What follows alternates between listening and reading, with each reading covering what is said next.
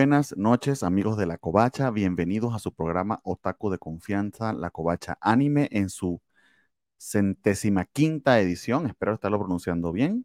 Eh, cuarto programa de verano 2023. Este, recuerden que este es el programa de La Covacha donde hablamos de todos los animes de temporada.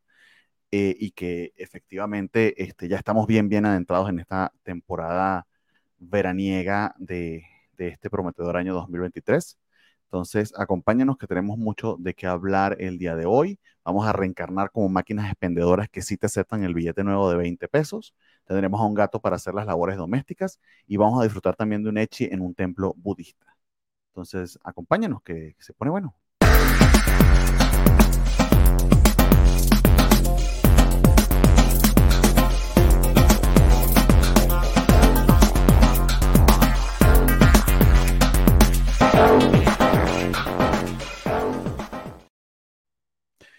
Bueno, amigos, como les decía, esta es la Covacha Anime. Este, seguimos transmitiendo en vivo este, a través de YouTube, Facebook y Twitch todos los martes a las 9 de la noche.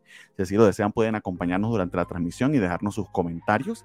Y si no, pueden ver el recalentado en cualquier plataforma de este, podcast o video podcast o, en eh, o donde les comenté en YouTube, Facebook y, y Twitch este, cuando queda el recalentado.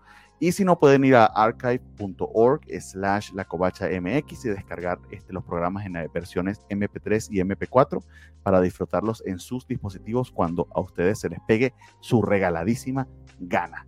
Dicho todo eso, este, procedo a saludar a quienes me acompañan en la noche de hoy. Primeramente y celebrando su este, muy, muy aclamado video reseña sobre Slam nos visita desde la misma cancha donde la hizo la señorita Gabriele. ¿Cómo está usted? ¿Qué onda, Chihuahua?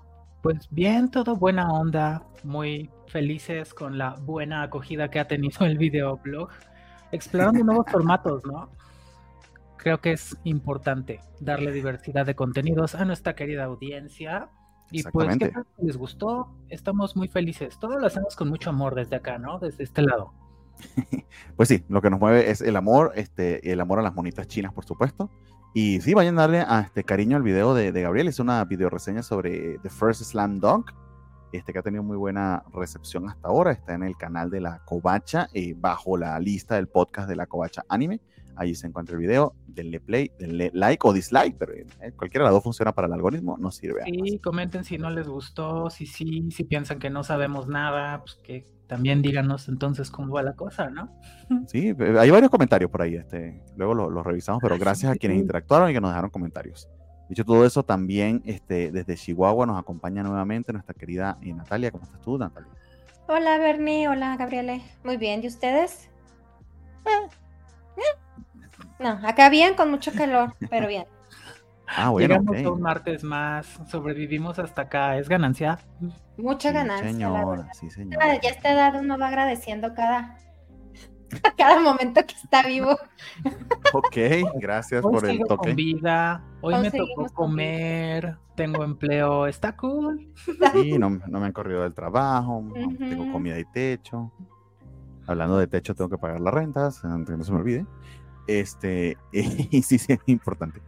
Muy bien, amigos, entonces, este, como les decía, estamos ya adentrados en, verano. Aún tenemos series de las que no hemos hablado por primera vez y vamos a comentarlas este, en este programa, pero yo creo que ya a partir del próximo, sí, bueno, ahí, sacamos cuenta, eh, ya empezamos a reciclar sobre algunas de ellas este, y ya empezar a comentar por una segunda o tercera, bueno, una segunda vez algunas, este, que creo que sí vale, vale bastante, bastante la pena. Estén atentos, eh, porque así como tuvimos video reseña de Gabriele este, sobre eh, The First Slam Dunk, también hay una de Natalia que se va a estrenar esta noche, ya sea en Instagram o en Shorts de, YouTube, una de las dos, pero yo le intento. Entonces estén ahí pendientes porque también van a tener este video reseña de Natalia al respecto. Y del shonen.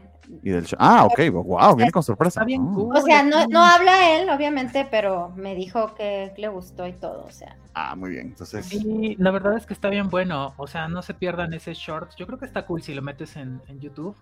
Eh, porque es una perspectiva muy distinta de la que podríamos tener cualquiera de nosotros. Entonces me gustó mucho ese video de Natalia. Muy bien. Gracias.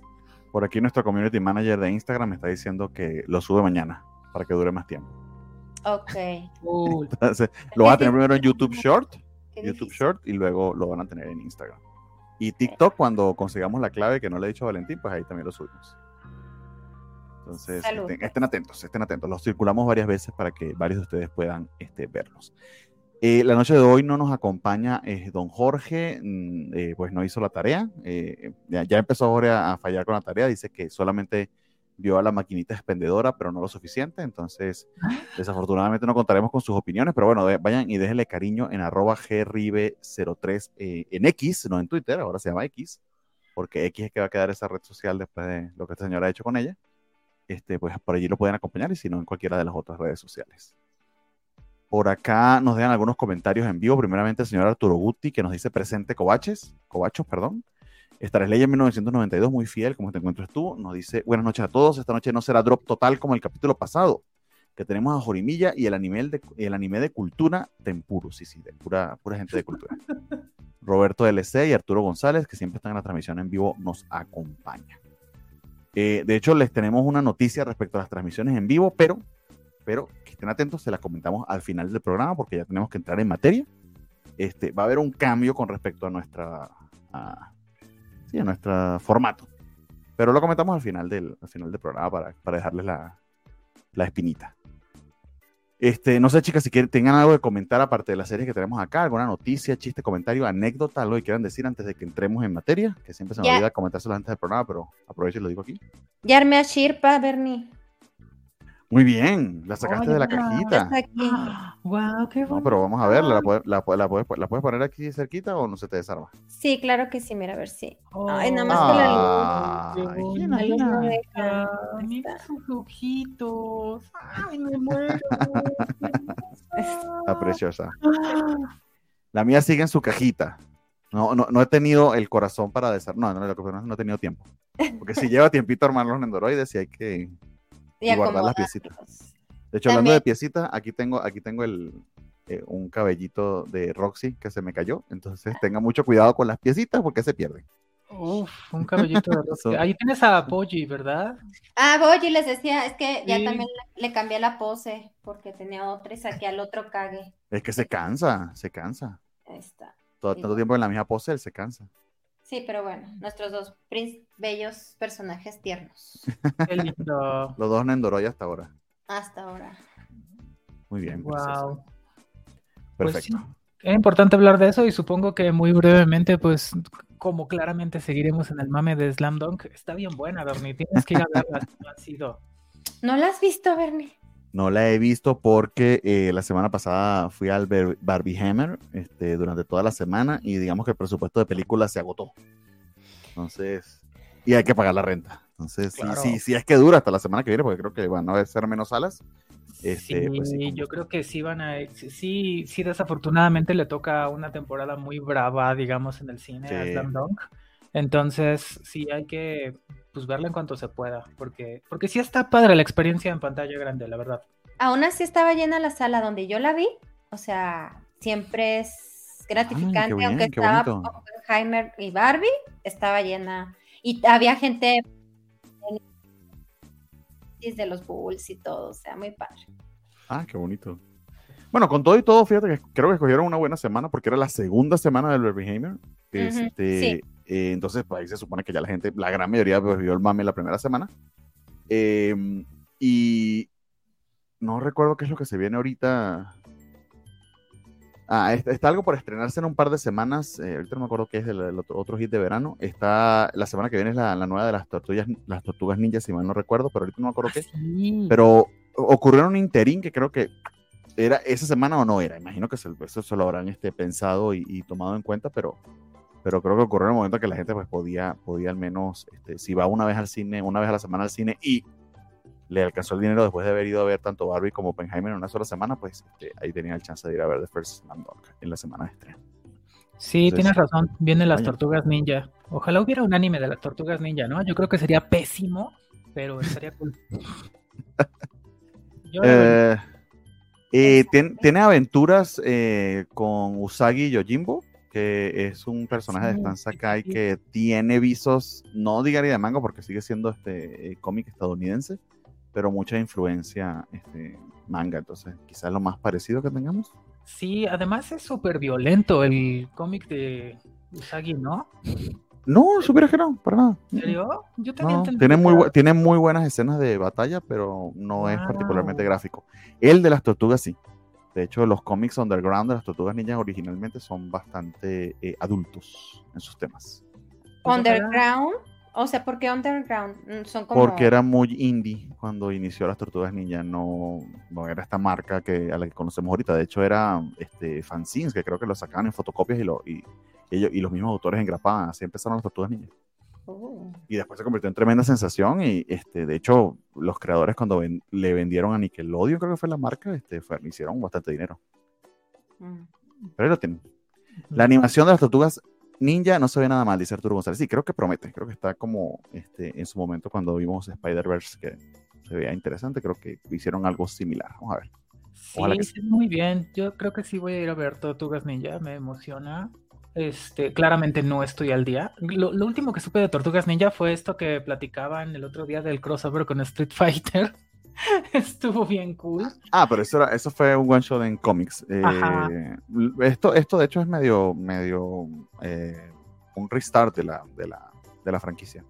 Pues eh, lo que sucede en cómics es muy independiente de lo que pase, de lo que pase en películas o en, series como tal. Entonces no, no creo que necesites ver nada, solo tener tu idea general de las tortugas y ya ir a disfrutar.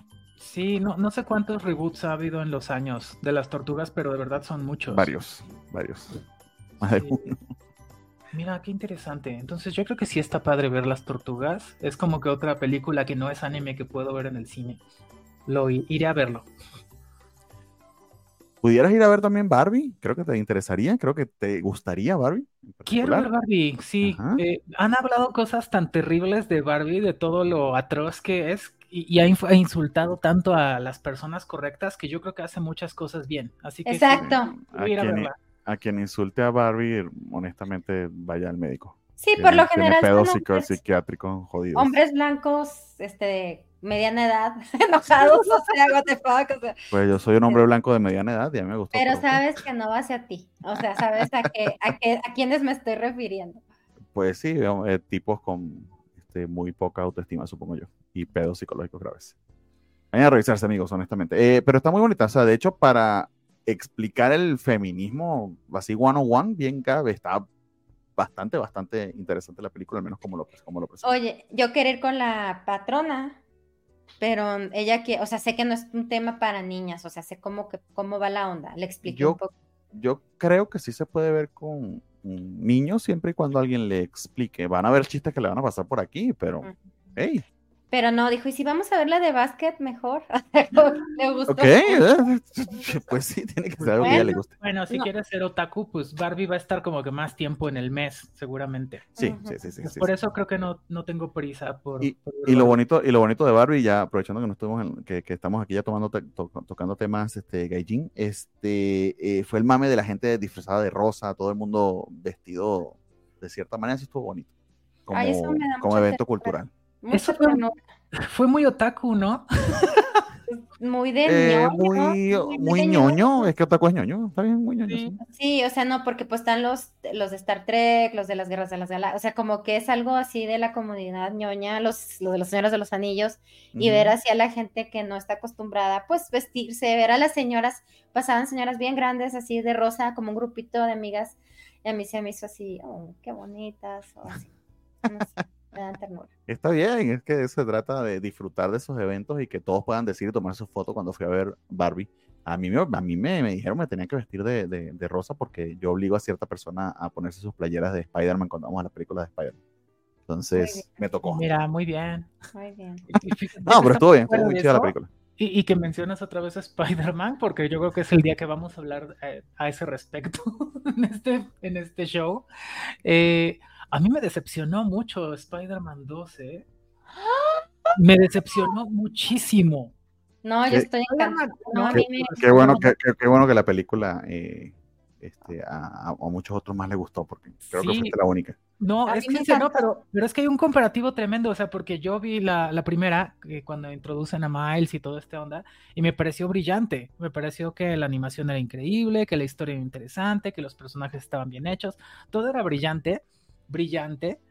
Y ahora fue como, güey, ¿por qué todo es una persecución que no tiene justificación ni sentido.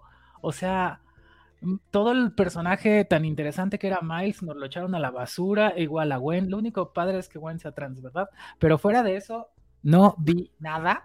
Me quedó de ver por completo. Fue una absoluta decepción. Me quería salir del cine, en serio, así como puta madre, ya van a dejar de corretearlo. No, no, no, no, a mí me encantó. Yo la volvería a. Todos tenemos derecho a nuestra opinión equivocada, pero tenemos derecho.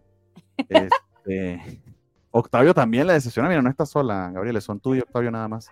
Sí, estamos. en el mundo, no van a morir solos. Los felicito, amigos. De hecho, yo de regalo al, al, Shonen le quiero hacer, buscar una figura chingona así de Miles. Así. No sé, ah, porque le gustó mucho también. gusto.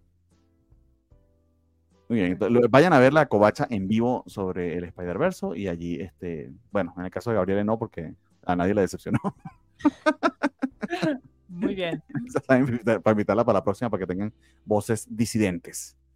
Eh, y hablando de, eh, bueno, en este caso de esperaba decepción, pero no, eh, el primer anime del que vamos a hablar, del que no pensé que fuésemos a hablar de manera no irónica en el programa, al menos no yo, Reborn as a Vending Machine, I Now Wonder the Dungeon, o la historia de Boxo, que, a ver qué decirles, Boxo es básicamente así como el slime y la arañita, este, este nuevo personaje eh, isecaizado completamente irreal del que vamos a conocer sus aventuras, ¿no? Pero antes de yo entrar a, más detalle, pues este, no sé si Gabriele o, Nat, cualquiera de las dos, quiera comentarnos acerca de qué va esta, esta serie, que creo que es fácil de explicar de qué va, y, pero sí, sobre todo, quisiera saber qué les ha parecido. Si soy solamente yo o, si, o, si a ustedes también les ha gustado. Si quieren, yo nada más voy a hacer una introducción de qué va y luego oímos la, opinión de Gabriele.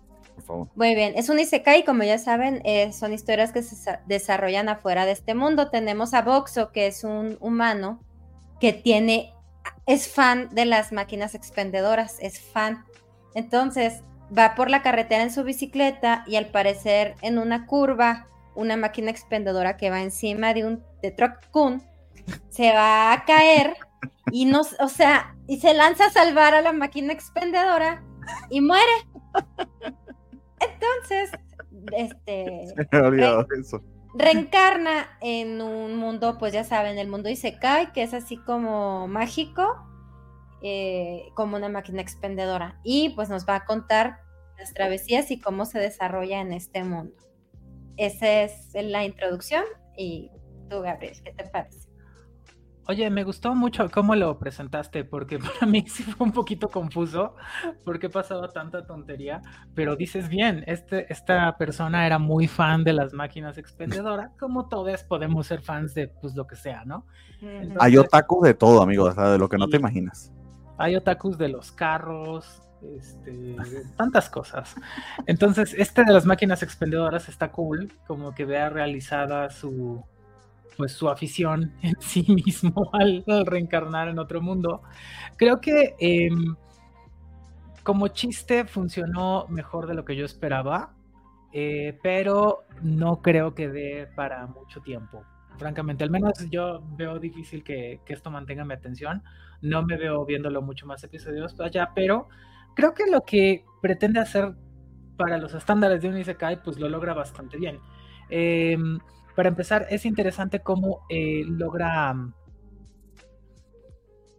Pues, pues, logra hacer viable esto tan complicado de que la máquina expendedora se comunique con su entorno y, tenga agencia. Eso es, eso es muy interesante. Yo creo que lo hizo, lo hacen bien. O sea, como eh, cómo se defiende, cómo manifiesta su voluntad, cómo muestra, cómo es que se, cómo es que se siente, pues, cómo le da constancia a las personas de que tiene, eh, pues, alguna forma de intelección y tal vez de sintiencia, pues es relevante. Y está bien chido ahora que lo pienso porque, ay, perdón, es que micrófono, ya, ok, chocando. Perdón, disculpen ustedes.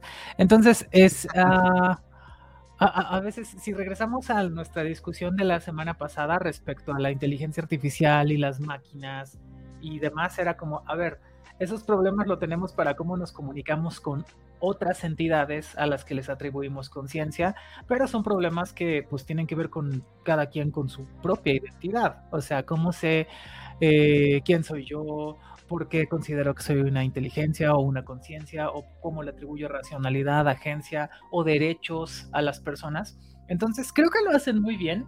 Eh, en este caso, pues, eh, ¿cómo le decimos? Boxo, Hakon, eh, pues, tiene una, una vida irremediablemente mental muy, este, pues, pues muy nutrida, es lo que nos acompaña todo el, todo el anime. Y creo que hace una muy buena mancuerna con la coprotagónica, con Lamis, que es un personaje muy lindo. Francamente, creo que Lamis lo hubiera hecho bien en cualquier otro anime. Es un personaje agradable, eh, pues suficientemente inocente, suficientemente, eh, suficientemente valerosos, con suficientes virtudes para no ser como que ni chocantemente irreal, ni tampoco demasiado plano, ¿no? Entonces, es, es muy interesante las características con las que Lamis es embestida y cómo se complementa con Boxo. Entonces, ha sido muy interesante de ver, con todo y que, eh, un segundo, tengo un problema. No hay problema, te esperamos. Tenía que toser. ¿Ya de vuelta? Ya, ya Tome, agüita, siempre es bueno tomar agüita. Sí, aquí está. Ok, entonces, Adelante creo que, creo que se logra mejor de lo que yo esperaba. Eh, de hecho, este es el, uno de los dos animes que se logran mejor de lo que yo No es cierto. Uno de los tres animes de este episodio que se logran mejor de lo que yo esperaba. Pero no sé si me siento tan atraída para seguir viéndolo en lo posterior. Si, si va a llegar el, el miércoles, creo que es que sale. Y este, y digo, ay, hoy sale Vending Machine, como que no sé si, si eso va a suceder pero yo no diría que es malo, yo no diría que es este, pues de estos animes que se hacen odiar o que se ganan el drop con rencor nunca, sencillamente pues tal vez no es suficientemente interesante y el chiste desafortunadamente pues sí es limitado, como que a ver, ya, ya se presentó la máquina expendedora que este que tiene algunas propiedades mágicas, que hace esto y esto, ¿qué más va a poder hacer? ya está difícil de ver. Entonces, si estás disfrutando hasta donde va los, no sé, tres episodios que hemos visto, cuatro tal vez, creo que te va a seguir gustando, pero si no, difícilmente va a dar para más. Y pues, pues eso, creo que no tengo mucho más que decir. Muy bien. Doña Nat. Nada que decir. Sí tengo, pero quiero oír tu opinión y luego ya hablo yo. Ah, no. Déjame hago el Twitter, es que estoy haciendo el tweet y mientras tú nos dices. Nate me recuerda a Francisco. su apellido es Espinosa, pero no me gusta decirle Contreras. Escuchar la opinión de los demás para después decirlo Contreras. Este, no, mentira, estoy bromeando. Eh, a mí me sorprendió, pero bastante, eh, en el sentido de que eh, lo que esperaba era un desastre total, quizá como el Isekai este del tipo que, que, que se va con su teléfono inteligente, que se, se, se casea con su smartphone, con su iPhone y eso es lo que le da valor en el otro mundo y, honestamente, aparte del gimmick, no tiene casi nada que entregar esa serie y aún así tiene una segunda temporada, cosa que a mí me sigue sorprendiendo un montón. Eh, digamos que en su, este, en su defensa solamente soporté el primer episodio, no vi más, entonces no sé si es que luego se convirtió en una joya este, oculta que, a la que nunca le hice caso. En el caso particular de Vending Machine, sí me recuerda un montón, sobre todo a la arañita venida menos. Eh, ¿En qué sentido? Creo que hay cosas que pudiera explorar la serie que no lo hace del todo eh, y que sería interesante ver si más adelante si, si llega a profundizar. Como el hecho de que este ser humano vea sus capacidades, porque lo están disminuidas, este, ciertamente logra comunicarse a través de la, de, la misma voz robótica que tiene la, la, la, maquinita con otros.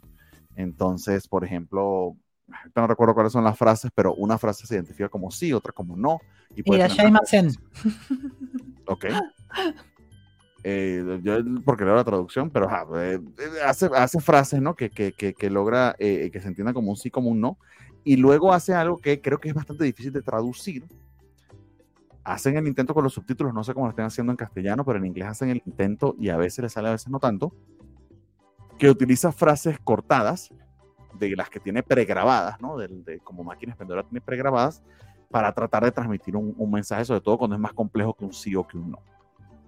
Y luego descubrimos que tiene la virtud o la capacidad de transformarse no solo en la máquina expendedora que vemos allí, sino en, en varias otras y que inclusive por ser un otaku de las máquinas expendedoras, conoce cierta historia secreta de ellas o, ciertas eh, versiones raras que funcionan para, para, momentos muy particulares de la, de la historia. Eso para no entrarles en spoiler, pero que digamos que lo que sorprende de esta historia, o al menos a mí me sorprende, es lo lejos que la han podido llevar sin que se agote. Eh, no, diciendo, no, sin esto negando la posibilidad de que pueda agotarse muy pronto. De hecho, cuando me la vendían o cuando vimos el trailer en su momento, que de hecho creo que lo comentamos, lo comentamos durante la trailer Watch Party, pero antes en algún programa de, imagino que de invierno, porque usualmente se anuncian dos temporadas antes las series, eh, este gimmick, ¿no? Porque nada más con el título, este, reencarnado como una máquina expendedora, me fui al otro mundo. Eh, ya nada más con eso, este, eh, eh, pensábamos, esto no va a ser más allá del gimmick. Y yo pensaba, o sea, más allá de un primer episodio, ¿qué más pueden hacer? Oye, y si es bastante lo que han podido hacer. Pero ¿cómo? seteando una serie de, reglas y llevando la premisa a cierto derrotero lógico sin ahondar demasiado en ciertas cosas que si lo hicieran, creo que se saldrían del molde, pero también puede ser que repelieran al público al que esto está dirigido. Porque el público al que está dirigido esto es al que este, quiere un Isekai normalito de corriente que los entretenga por un ratito, que les dé una waifu este, linda pero no muy comprometida y que tampoco los ponga a pensar demasiado. Porque a mí, por ejemplo, me encantaría un monólogo bien profundo acerca de cómo de Boxo se siente atrapado en este nuevo cuerpo, que esto es una discapacidad, lo que siente ahora, pero con otras ventajas, cómo eso lo afecta o no lo afecta, pero ahí estoy pidiéndole profundidades, este, no sé, mucho potencia y a algo que obviamente no tiene ese sentido, sencillamente es para ser divertido. Dicho todo eso, creo que eh, la manera en que han ido eh, demostrándonos cómo funciona el mundo, cómo va descubriendo Boxo sus poderes y los lugares a donde lo han llevado, o sea, las aventuras y la, y manera en que lo ha ido resolviendo, a mí se me ha hecho bastante, bastante interesante. Y es un protagonista que tiene verdaderos impedimentos, no puede moverse por sí solo, no puede comunicarse del todo bien y no es todopoderoso. Eh, de hecho, sus poderes hasta ahora están muy limitados. Entonces, en eso, nuevamente me recuerda a la arañita, me recuerda al slime en, su, en sus inicios. No voy a decir que luego se va a poner súper poderoso, se convierte literal en un transformer, este boxo, y quién sabe qué pase más adelante, no sé, no, sé si esto va a ser una novela ligera o en un manga o en qué lo van a utilizar, pero a mí me ha sorprendido al menos este, lo entretenido que está. Quizás sí coincido con Gabriele que no es algo que espero demasiado, pero es algo que me he dado cuenta que sin demasiada dificultad puedo vinchear sin problemas. De hecho, los primeros cuatro episodios se me hicieron como agüita y bastante, bastante entretenidos. Cuando quiero ver algo que no quiero pensar mucho este, y que no me tengo que concentrar demasiado, eh, funciona. Entonces, eso es lo que le pudiera decir, que eh, eh, ya, es, ya es bastante. Eh, no sé nuestra querida audiencia qué le pareció, o no sé, Nat, si ya tiene formulada su opinión para... No, yo siempre la he tenido formulada. Solo no quería decirlo antes que ustedes dos. Este, vi tres, capítulos, ya le di sus tres capítulos y la odié. la odié. ¿Por qué? ¿Qué te hizo Boxo? Bernie, tú sabes que los Isekai para mí, como los, como los harem, como los, no me gustan, no me gustan, es muy raro el que me guste, me has dado unas recomendaciones increíbles, pero creo que esta no cumple con nada, con nada, y esto que traté de profundizarlo, o sea, traté de profundizar. Sí es cierto lo que dices, es como un, voy a poner algo de fondo mientras hago mis cosas, pero no, no, no, no me gustó, me aburrió. Es interesante cómo Lamis y Boxo son una sola identidad, porque el uno no funciona como el otro, pues la Miss es una inútil desde el principio que inicia la serie. O sea, es tan inútil que le ayuda a una máquina expendedora a desarrollarse. Pero bueno. Y, pero muchas cosas tienen que funcionar. O la narrativa, la narrativa, o sea, se auxilia de mm, tonterías o de obviedades para que funcione. O sea, tenemos que aprender a no ver muchas cosas. Por ejemplo, se me hace imposible poderse comunicar imagínate qué fácil sería comunicarse así de fácil como lo hace él con Boxo. O sea, no se puede, pero bueno, en el aquí se puede. Y no sé, o sea, no hay más, no, no, no sé a, a dónde, hacia dónde va. La neta, no, espero que no sea muy profunda, porque lo que la hace un poquito más llevadera es eso, su simplicidad. Sí, también puede ser, sí, sí, sí. Si la quieren hacer más profunda como la arañita, o no sé, o cualquier otro anime y se cae que hemos visto, este, ah, ah, Les deseo amor a todos y que estén bien donde quiera que estén. Nada más quería hacer este comentario. Y ya, a mí no me gusta nada esa, ese anime. Por aquí dice Roberto LS que Boxo es el Groot del anime. Eh, eh, sí, no. O sea, sí se comunica. No, no tengo cómo defender nada al pobre Boxo de nada de lo que dijo Natalia. No puedo defenderlo. Es que si no te gusta, no te gusta. Y si no le entonces no. Sí, sí, pero es lo que digo. O sea, puede ser tu anime de. de, de ¿Cómo dices, Bernie? ¿Qué pasó? de que de tranquilidad, de, no pensar, de relajarte, está muy bien. De no pensar, sí, de relajarme, no. De hecho, no, hay, no hay ninguna esa temporada que sea así. Tengo tiempo que no consigo uno así, como Yurucampo, como la de la chiquita de la moto, que se me olvidó el nombre. Este. Ah. Dice que no estoy en ese mood actualmente, no, no consigo ese que sea mi tecito caliente. Mira, me, me recuerda como me hacía sentir a Kevin Sailor Uniform antes de que me dijeran que era ¿De patas? Sí. ¿De patas pedófilas? No eras, tú no lo veías así, entonces. Yo no lo veía así, o sea, pero ahora que me dijeron eso ya no puedo volverlo a ver. O sea, me incomoda mucho. Entonces, eh, sí, me, recuerda cuando, cuando Bernie hablaba de cómo le hace sentir este anime a cómo me hace sentir a mí Pokémon. A mí me gusta mucho porque puedo ponerlo y que corra y así como, ah, siguen en lo mismo, ay, mira qué bonito salió este Pokémon, ah, tal cual, me encanta y tal, pero pues sé que no va a tener mayor desarrollo porque lo va a tener, esto no va a pasar, este, los personajes nunca van a ser demasiado profundos, lo más bonito que está pasando, por ejemplo, ahora en el anime de, anime de Pokémon es que traen dinámicas distintas a las de los últimos 25 años y dices tú, pues ok, entonces esto puede seguir así, creo que continuaron con esa narrativa relajada, eh, cómoda, pero eh, se tuvo que mover hacia otro lado. Y tal vez eso es lo que pasa con, con Boxo en este caso. Eh, es, es lo que puede ser y ya, sin, sin profundizar, sin llegar a hacer más. Y si te funciona, pues adelante, pero si no, si es como... Sí, sí, sí, sí veo a, sí nos veo sufriendo si tuviéramos que seguir viendo esto a fuerzas, ¿no? Como, güey, no, no se puede. Nos dice por acá Javier que el que yo digo es Super Cup. Muchas gracias, Javier. Sí, sí. Tienes toda la razón. De hecho, Javier le manda a decir a Nat y a, y a Gabriel lo siguiente. Solamente que a Nat no le guste Yuru Camp me ha dolido más que la declaración de Gabriel de Across the Spider-Verse. O sea, es que Across the Spider-Verse. le dice, sí, Javier, se nos cayó un ídolo. También me rompió, pero sí, es que, a ver, vamos otra vez. nadie, nadie puede ser perfecto. ¿Qué le podemos hacer? Tenía que tener un O sea, tiene al Spider-Punk tiene muy buena banda sonora, tiene a Gwen Trans, tiene a, ay, ¿cómo se llama esta Spider-Woman que anda en moto, que esté embarazada? Eh, Spider-Woman que anda en moto embarazada. Era Miguel Ojara, oh my god. Tiene un nombre, no, tiene Miguel Ojara, pero tiene un oh nombre específico, es que este, el otro día estaba hablando Jorge de esto, pero en fin. Mi punto es, tiene tanto en su favor y está tan mal llevada es aburridísima. Es más interesante Boxo. Antes me vería, me terminaría de ver la temporada entera. Mejor no leemos más de padre porque si no se, se nos hunde aquí, Gabriel. me terminaría de ver este anime, eh, Orewa Meiku o Samayo. O sea, antes me termino de ver Boxo y me lo veo en un binge completo de principio a fin que volver a ver esta película de Spider-Man. ¡Qué horror de aburrición! No. Todos tenemos derecho a nuestra opinión, amigo. Equivocado. Eh, eh, por aquí, este, Kevs este, coincide con, con, Nancy en un principio, no sé quién es Nancy, pero con, con ella concordaba este, Kevs y luego dice que sí, que la máquina expendedora aburre. Eh, amigos, este, tienes que perdonarle los excesos a la máquina expendedora y no solo a la máquina expendedora, sino como que al, al género.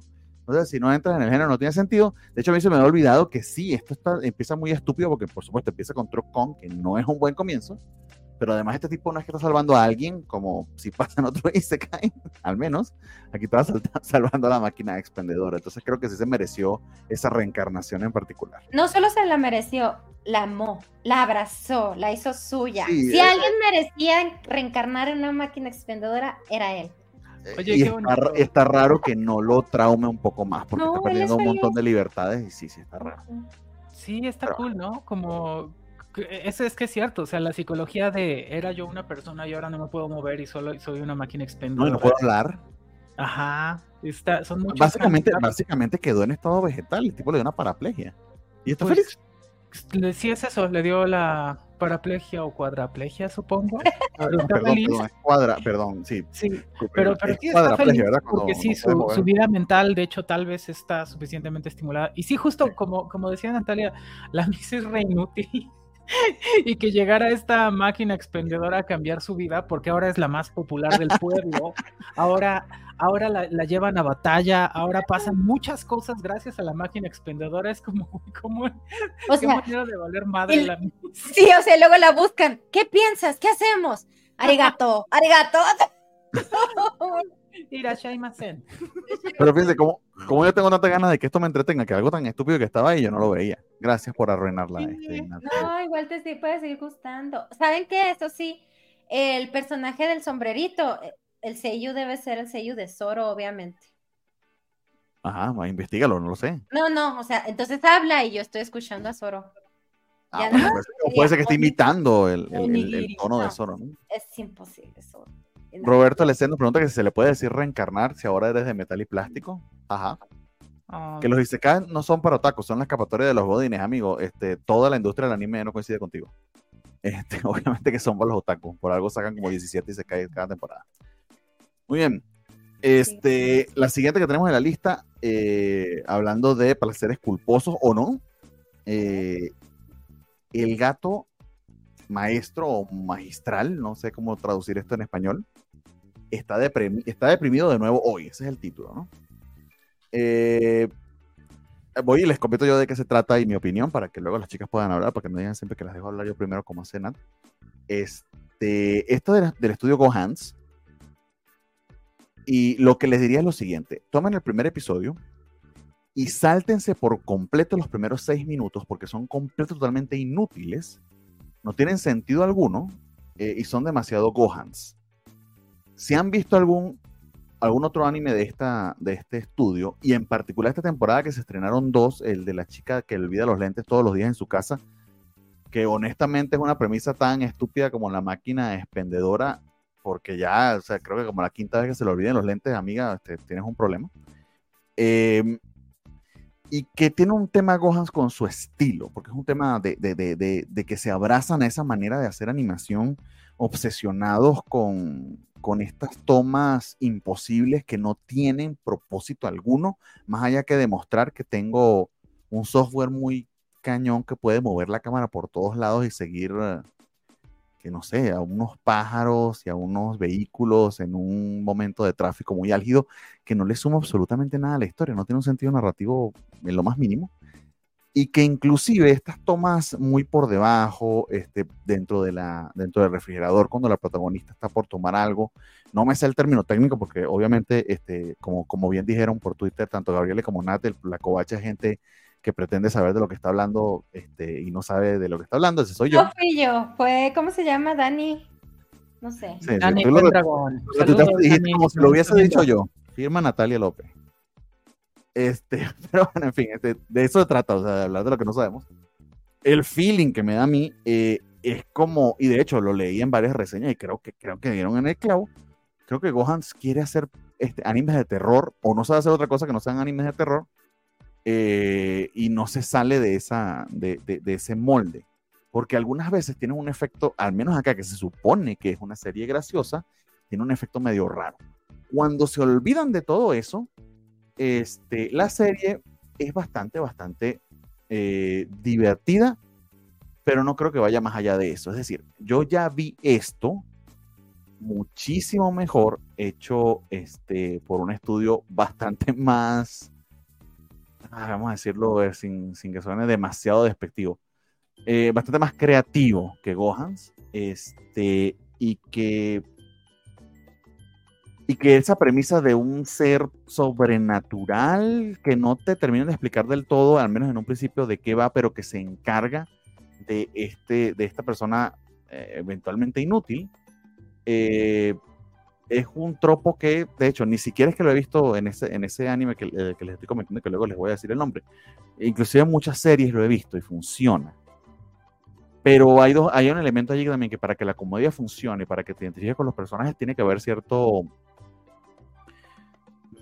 cierta redención de parte de la protagonista que yo no le he visto del todo en los primeros episodios, más se lo puedo perdonar. Entonces, eh, apartándolo de Gohans, apartando su, su, estilo bastante raro y que no le queda a esta serie en, en muchos momentos, cuando se concentra solamente en lo que va a la serie, que es esta, e, este absurdo de este gato gigante que se encarga de esta, porque es una inútil, y si no se encargara de ella, pues no sobreviviría. Y la lógica del gato, de hecho, es bastante gatuna, ¿no? O sea, si yo no hago que mi humana este, gane dinero, yo no voy a poder comer, seguir comiendo mis latitas y voy a volver a quedar en la calle, ¿no? Entonces, al menos desde mi punto de vista del gato está bastante bien y el gato no habla. Eh, pareciera que creció a estas dimensiones y aprendió a cocinar y todo solamente por sobrevivir. Eso también está bastante gracioso. Creo que, de hecho, si nunca lo explican, tanto mejor. Cómo es que el gato se volvió antropomórfico, es capaz de, entender lenguaje humano, este, cocinar, etcétera. Si no lo explican, va a ser mejor.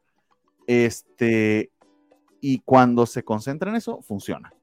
Eh, las tomas del gato durmiendo con ella, porque como todo animal duerme con ella, pero parece que casi que se fuera su pareja, pero se le monta encima y la, y la ahoga porque obviamente es más grande que ella, todo eso está bastante divertido. Eh, entonces, funciona, pero creo que yo a, medias. A ver, pero para los que... no sé ustedes qué opinen. Para los que no nos están escuchando, se le monta encima y duerme con ella de una forma no sexual, porque se puede malinterpretar, o sea... No, no todos tenemos una mente enferma. Eres otaku, sí la tienes. Ah, ah gracias, ok. Bueno, pero de cualquier forma, la demografía a la que llega este programa sí podría tener ese problema. Es de una forma no sexual, banda. Oiga, no, pero Bernie, todo lo que dijiste la hace encantadora para mí. a mí me encanta. Yo quiero ser, es más, yo creo que si yo fuera soltera y no tuviera hijos, yo sería esa mujer. O sea, eh, yo sería eso, te lo juro. Nada, eso lo dificulta un montón, pero está bien. Natalia acaba de declarar que si, fue, si fuera soltera y no tuviera hijos, sería yo. ¿Hace cuenta? De hecho, también lo dificultó mucho. Esta tipa es una soberana inútil, ninguno de ustedes son así. no, Por favor, no gana? se de esa manera. No, qué gana. No, se antoja, se super antoja ser una inútil. Que te dan comidita, es otra cosa, es otra cosa, es otra cosa. Llegar del trabajo y que te tengan la comida así, y luego un gatito así todo pachoncito que así te acompaña. No, no, yo me ha encantado. Y sí, no tiene nada, no ofrece nada, no veo para dónde va. Este, pero a mí ha sido, esta va a ser, este va a ser mi anime así reconfortante de, de acostarme en las noches de un día pesado de trabajo y lo voy a poner. Y no tengo nada más que decir, creo que resumiste muy bien de, de qué trata el anime. Sí, lo ha hecho muy bien Bernie. solo para cerrar y porque se me olvidó comentarles, porque se me olvidó, este, el que les comentaba que honestamente si esto les gustó, este, vayan, vayan mejor a ver este, a, mi, a mis Kobayashi de Kyoto Animation. Básicamente es lo mismo, pero mejor. Yo vi Kobayashi, es la de las dragonas. Claro. la, primera temporada de Kobayashi es básicamente esto. ¿Sabes qué pasa con Kobayashi? Que sí tiene un poquito más de carga, pues no voy a decir, pues sí, sexual tiene un poquito más de carga. Un poquito no, bastante, y a veces se pasa. Entonces, como este es cero sexual, es un poquito más reconfortante para mí. Es nomás. Hasta ahora. Hasta ahora. Hasta ahora. Con el gato no, no manchen. No. Eh, yo creo que justo se está, bueno, está en el punto en el que va a volverse más interesante o no va a suceder, no lo sé. Pero bueno, eh, repasando los, las opiniones y las palabras antes dichas, este, yo creo que sí es, Bernie lo ha descrito suficientemente bien. Eh, tal vez este anime es la redención para Gohans, pensando en que abusan de su forma de animar. Eh, confesión no culposa. Hoy estaba viendo este la, huevona de los lentes, este, wow. este The Girl I Like Forgot Her, Glasses, porque Natalia lo, lo vaticinó correctamente, parecía que me estaba enganchando y sí, pero tengo que decir con toda claridad, no voy a decir que es un anime bueno, no lo es. O sea, hay que comprar su premisa absurda y asumirla. Y de hecho, alguien del fandom de, este anime me dijo algo muy cierto con, al respecto de las premisas absurdas. Dice, a ver, o sea, porque me estaba yo quejando de la tontería de que cada rato se le olviden los lentes. Y me dice, a ver, el anime que se llama Komi-san no puede comunicarse, no se puede llamar así si el segundo episodio Komi-san se comunica, ¿verdad? Y yo así de, güey, tienes mucha razón. Entonces, quitando de lado... Pero, pero paréntesis, pero paréntesis. Explican desde un principio por qué Komi no puede comunicarse y es algo que ella no puede resolver. A menos que hasta ahora, que no lo sé, porque yo sencillamente si no pude seguir viendo la serie, problema mío, no de la serie. Yo no vi en el primer capítulo ninguna explicación lógica por la que esa tipa se olvidara sus lentes. No la hay no, si no la hay, ahí hay un hueco argumental, que tienes toda la razón, el título lo dice, nadie está diciendo lo contrario y tú lo aceptas y sigues, como aceptas la estupidez de la vending machine, acabo yo de hablar bien de la vending machine, pero es una estupidez. Sí. Con Entonces, no, no puedes comparar, eso es como, sorry. Pero bueno, estamos de acuerdo, sí, o sea, las premisas son un poco distintas respecto a los dos casos, pero el punto es, pues ya, si aceptas eso para seguir viéndola, pues jala. y pensando otra vez en Gohans, eh, desafortunadamente eso es algo que sigue haciendo mucho en ese anime. O sea, que están los pupitres y tal. Creo que en los episodios más recientes, con un poquito más de fortuna, o sea, como que hay momentos en los que es pertinente hacerlos y otros en los que no en los que no solamente no aporta, sino que además estorba. Y afortunadamente esto no pasa tanto en este anime. Y dices bien, el primer episodio tiene estos seis minutos que estorban en lo que nos empiezan a contar la historia y luego finalmente arranca. Entonces eso es muy feliz. Y ya que arranca, francamente es una historia que a mí me encanta. Probablemente eh, tiene que ver con cómo nos habla a cada persona, eh, porque sí, eso, esa identificación que puede encontrar eh, Natalia como pensando, bueno, si esas fueran mis condiciones, mi vida sería así, es exactamente como ha sido mi vida. Entonces, a mí me retrata muy bien, o sea, justamente el tema de decir como no estoy logrando hacerme cargo de mí, eh, no estoy logrando tener, tenerme a mí como prioridad y, y que llegue esta situación fantástica de este ser además al que puedo amar por todo lo que hace por mí eh, tiene al menos dos lecturas. Una, bueno, no, al menos tres. Una, la literal, donde dices, bueno, pues dicen que hay un gato, por la razón que sea, que creció y que cuida a su dueña y pues chido. y, ya, se desarrollaron. Otra, la metafórica, donde esto es algo que hacemos la gente que vivimos este, con, con gatos, pero sobre todo la gente que vivimos sola. Eh, pues, pues le atribuyes mucha vida mental a las cosas con las que interactúas. O sea, piensas las cosas que te diría tu gato. Supongo que es algo parecido a lo que la gente hace con los bebés, ¿no? O sea, interpretas qué es lo que piensa o qué es lo que dice o qué es lo que te quiere comunicar. Y con los gatos es muy parecido. El tema con los gatos es que son muy expresivos. Entonces, si yo pienso que esto es una lectura metafórica, lo que puedo decir es cómo fue mi vida saliendo adelante acompañada solamente por mi gato. Y la verdad es que es enternecedor. O sea, los primeros dos episodios al menos, antes de ver el tercero, yo me los volví a ver. Y en cada episodio a mí me toca llorar porque si hago la lectura metafórica es justamente la vida de, sobre todo en el que más pienso es en, mi pobre Frost que ha tenido que vivir tantas impertinencias por mi causa.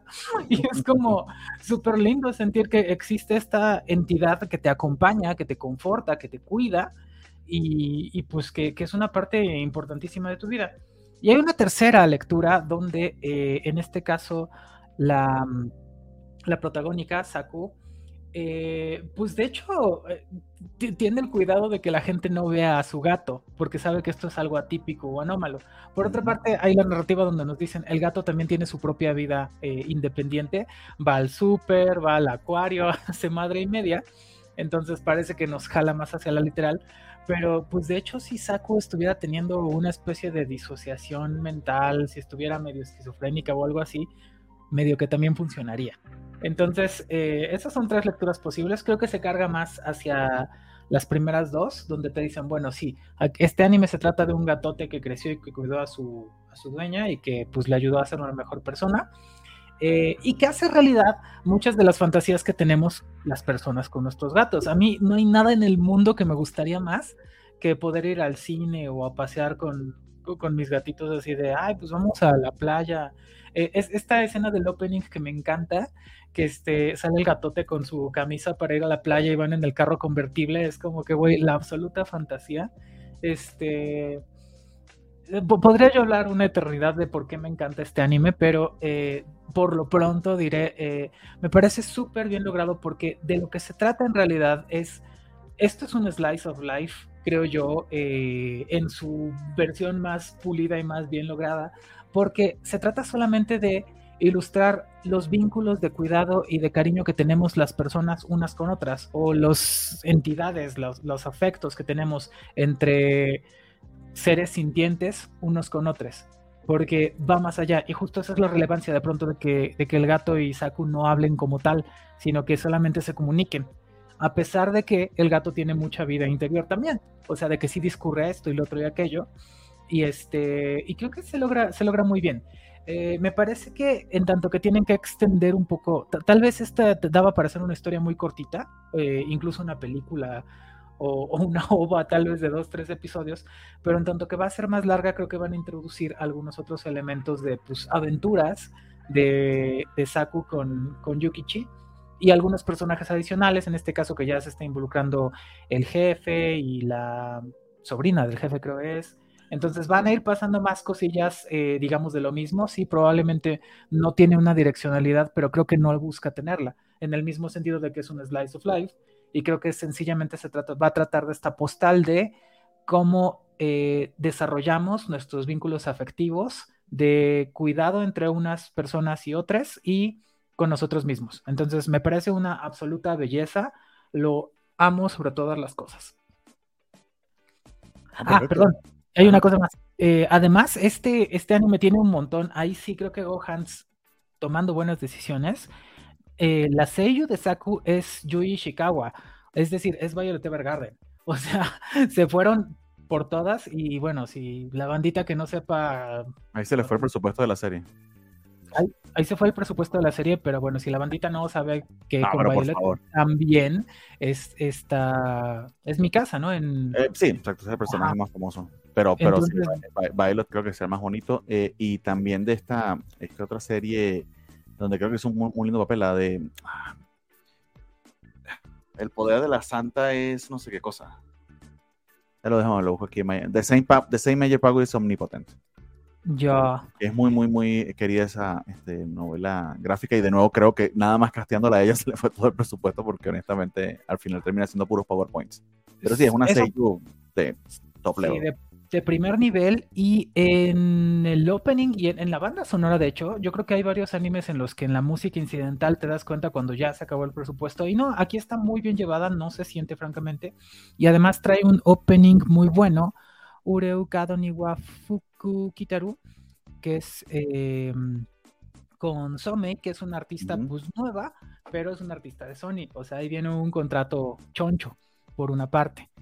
Y el ending, el ending se me hace súper, súper, súper, súper hermoso. Yo creo que la única razón por la que no pensaría que sea el ending de la temporada es porque existe el ending de este de uh, Undead Girl. Este con Ana, ya saben, esta canción tan padrísima. Pero este se me hace súper bonito, súper dulce. Se llama, ahora les digo. Acá hay Senia no Kyoto, tengo ya aquí, no Koto, perdón.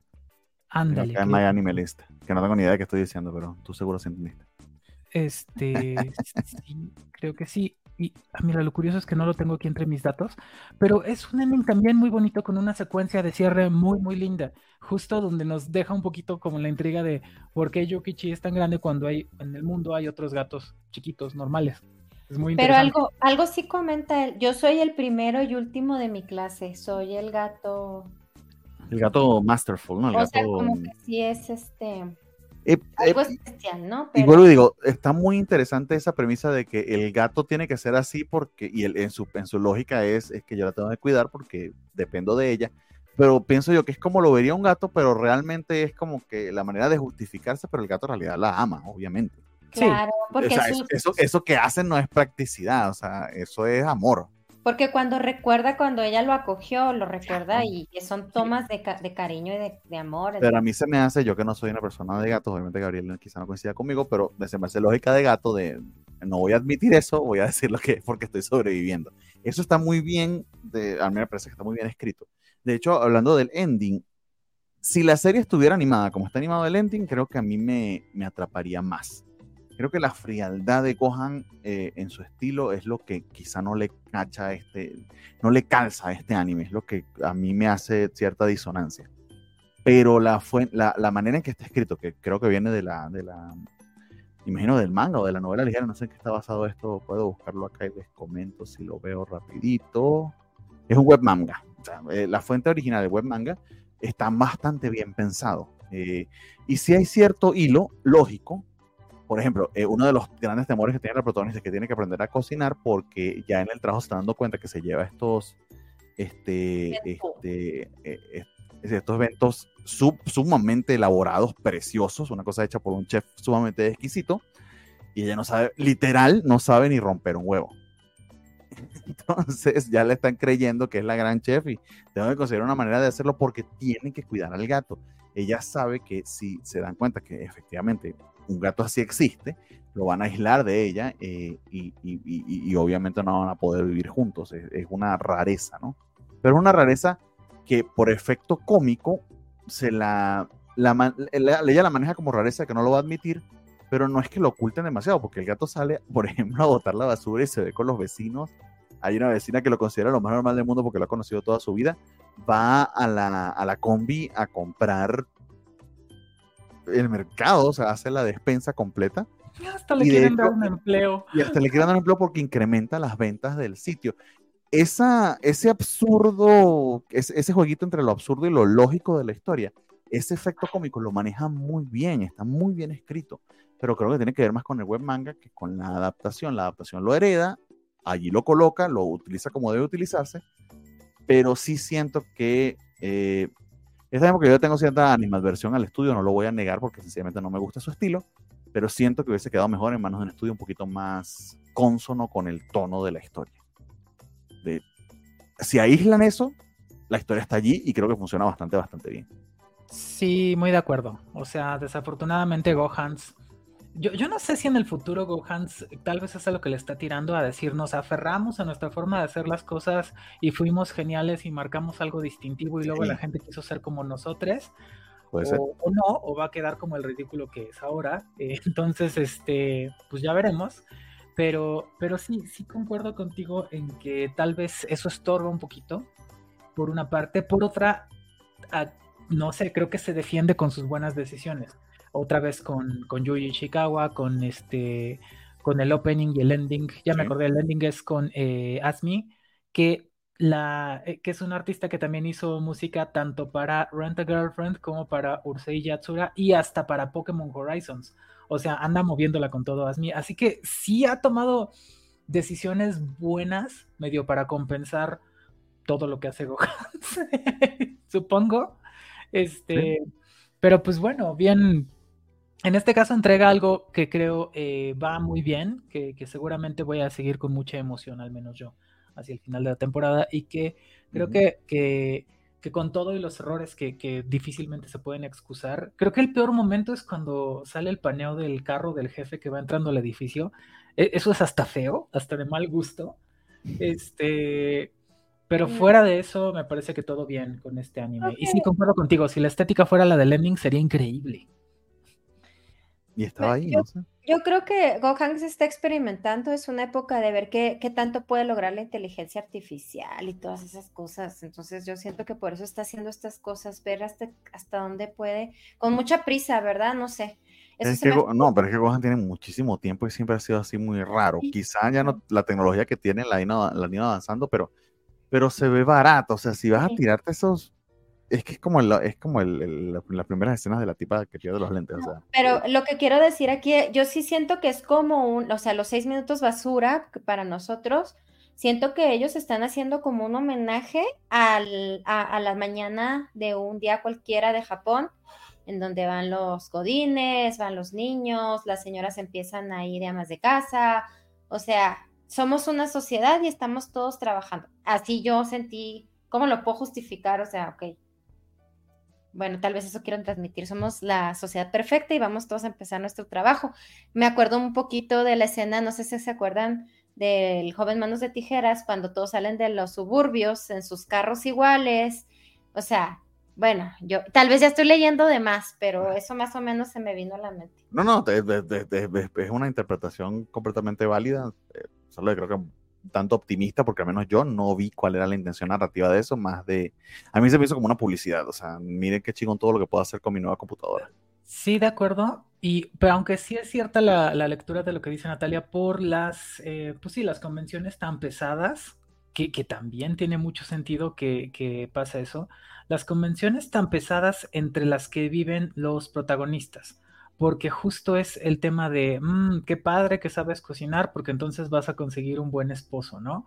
Y eso, es quiere decir. Güey, qué padre que sé cocinar porque me puedo hacer de comer yo, joder. A ver, ¿y a patos qué le dice? O sea, la piscina, ¿cuándo así? O sea, muy bien, ya te puedes casar, amigo. O sea, esa violencia, ¿qué les pasa? No, Pero sí, eso, es muy japonés, ¿no? Así es como el, ese es muy japonés. El, machismo japonés es medio raro.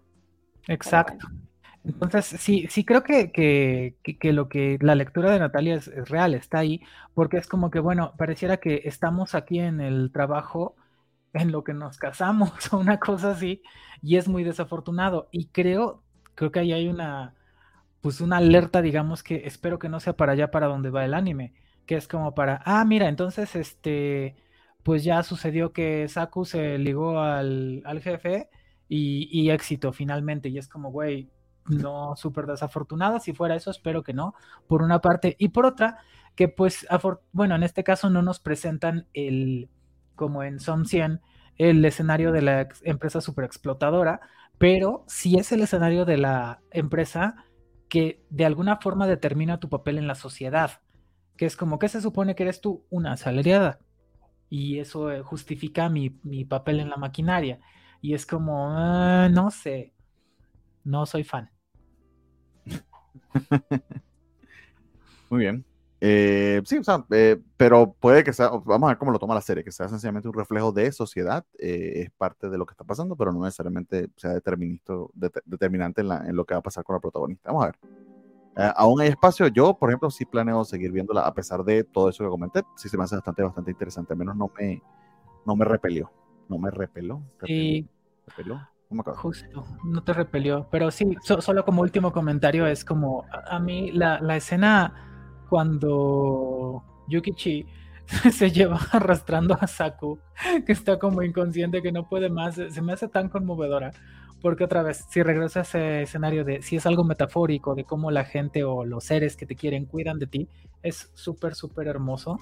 Entonces, creo, creo que no tiene desperdicio, que es algo que se puede ver siempre y eh, y me encanta, hay que seguir viéndolo.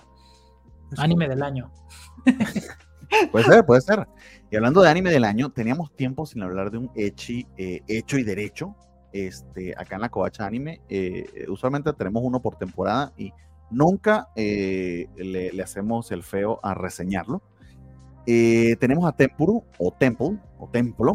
Este, nadie puede vivir en soledad que créanlo o no, o sea, eh, es un echi eh, compuesto por básicamente monjes y, monjes y monjas eh, budistas, pero obviamente mucho más que eso. nunca ha negado ser lo que es, que es una comedia romántica hipersexualizada, donde precisamente las curvas y los senos de las protagonistas o del, o del harén que rodean a nuestro protagonista son el elemento del día a día. Eh, pero creo, creo, creo que puede que vaya un tantito más allá. A ver, sin ánimos de eh, decir que deja de ser lo que es. Entonces creo que hemos hablado de muchos animes este programa, donde si el género te estorba, puede ser que no, no le veas el valor más allá del género porque están muy asentados en, su, en lo que son, ¿no? Eh, todos de lo que hemos hablado hasta ahora y, y creo que Tempuru es un ejemplo de ello. Pero así como nos, nos turnamos, Gabriel, coméntanos de qué va Tempero y, tu opinión al respecto antes de que este, nosotros eh, opinemos lo contrario.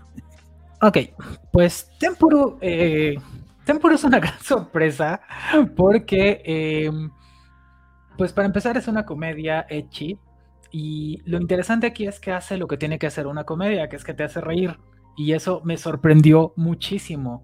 Eh, hablábamos hace, eh, hace unas semanas de Rent a Girlfriend y creo que lo que concordamos es como, híjole, es que bueno, de Rent a Girlfriend eh, y de este anime estúpido de la monja eh, Santa Cecilia. De pronto era como, güey, si fuera un Echi, de pronto, aunque sea eso, tendría. Pero ni eso. Y acá es un Echi, como con todas las, pues sí, con todas las letras, te lo rubrican así, lo presentan así, desde el opening es muy claro que es así, no hay, no hay sorpresas, pero además tiene contenido, o sea, tiene una justificación para todas las estupideces que pasan, y eso hace mucho más llevadero eh, verlo, por una parte, y por otra, genuinamente te hace reír con sus estupideces. Entonces, vamos a, de, qué, de qué va. Eh, en este caso, el protagónico es Akemitsu, que pues es un pues un chico eh, tratando de hacerse camino en la vida. Y lo, que parece que plantean en su psicología es que está eh, de alguna manera pues violentado por el entorno en el que creció, la figura de su padre le ha resultado muy nociva, es algo que, va arrastrando de que, que ha que, en su propia interpretación, y pues parece que es correcto, ha perjudicado la forma en la que se ha podido desarrollar. Oh, hermano, ya eres mexicano. No. Ah, sí, justo, justo, justo. Entonces, eh, trata de encontrar paz y redención porque se concibe a sí mismo, y eso es muy interesante, se concibe a sí mismo como un depravado. Eso es lo que tiene que, decir y es como, bueno, puedo encontrar paz y, redención tal vez en un templo. Pero pues todo sale mal porque resulta que la orientación que recibió de parte de su tío, creo, no era la correcta y pues llega a un lugar donde efectivamente es un templo, pero pues hay puras monjas, no monjes, eh, porque pues el lugar cambió de giro o lo que sea. Descubren ahí además que eh, su padre le quedó a deber dinero a la banda de ahí y entonces él se siente comprometido a quedarse de alguna manera y de alguna manera en el templo es como que bueno, lo podemos recibir para que pague la deuda, ¿no? Y, ya de, una situación pues forzada y absurda se, se desprenden muchas más que derivan en estas torpes caídas de anime que pues que, son muy convenientes por supuesto, eh, estos distintos momentos eh, accidentales donde hay eh, pues acercamientos íntimos que también son muy convenientes, pero me parece un anime mucho más inteligente de lo que yo esperaba. ¿Por qué? Pues sencillamente por lo que empecé diciendo, porque sí te hace reír. Entonces, creo que hoy, hoy que estaba viendo, este, terminando de ver el, episodio que va hoy, que es el cuarto, eh, justo lo que me temía era como, híjole, ¿será que voy a seguir viendo este anime el resto de la temporada? Porque, con toda sinceridad, o sea, esta, pues decíamos, ya es una temporada un poquito floja. Eh, al momento, el, anime que me hacía reír más era justamente el de eh, The Girl I Like Forgot Her Glasses porque francamente no veo otro, otro anime de comedia que, bueno, no, me parece que hubiera otro que, que funcionara para mí. Este, y, y, este por mucho me ha hecho reír mucho más que cualquier otro en lo que va de la temporada. Entonces, pues puede ser, puede ser que lo siga viendo. Por otra parte, eh, justo decía esto, es que se parece mucho al, al, género de terror. Hablábamos ya de que este, una buena película de terror supone que que conozcas los tropos y te anticipes a que la gente ya sabe cómo la vas a espantar y entonces hagas algo distinto. Y eso lo hace muy bien, en este caso, para ganar las risas. Funciona más o menos igual.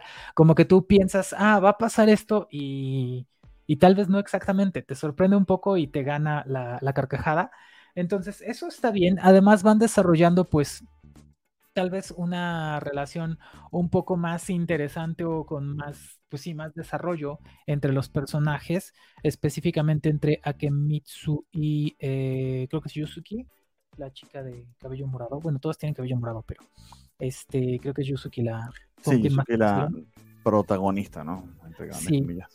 Que nota muy curiosa, por cierto, Yusuki es, eh, la seiyuu de Yusuki es justamente esta... Mm, Amy Terakawa, tengo Es Amy, que, eh, que era Blue en Magical Destroyers.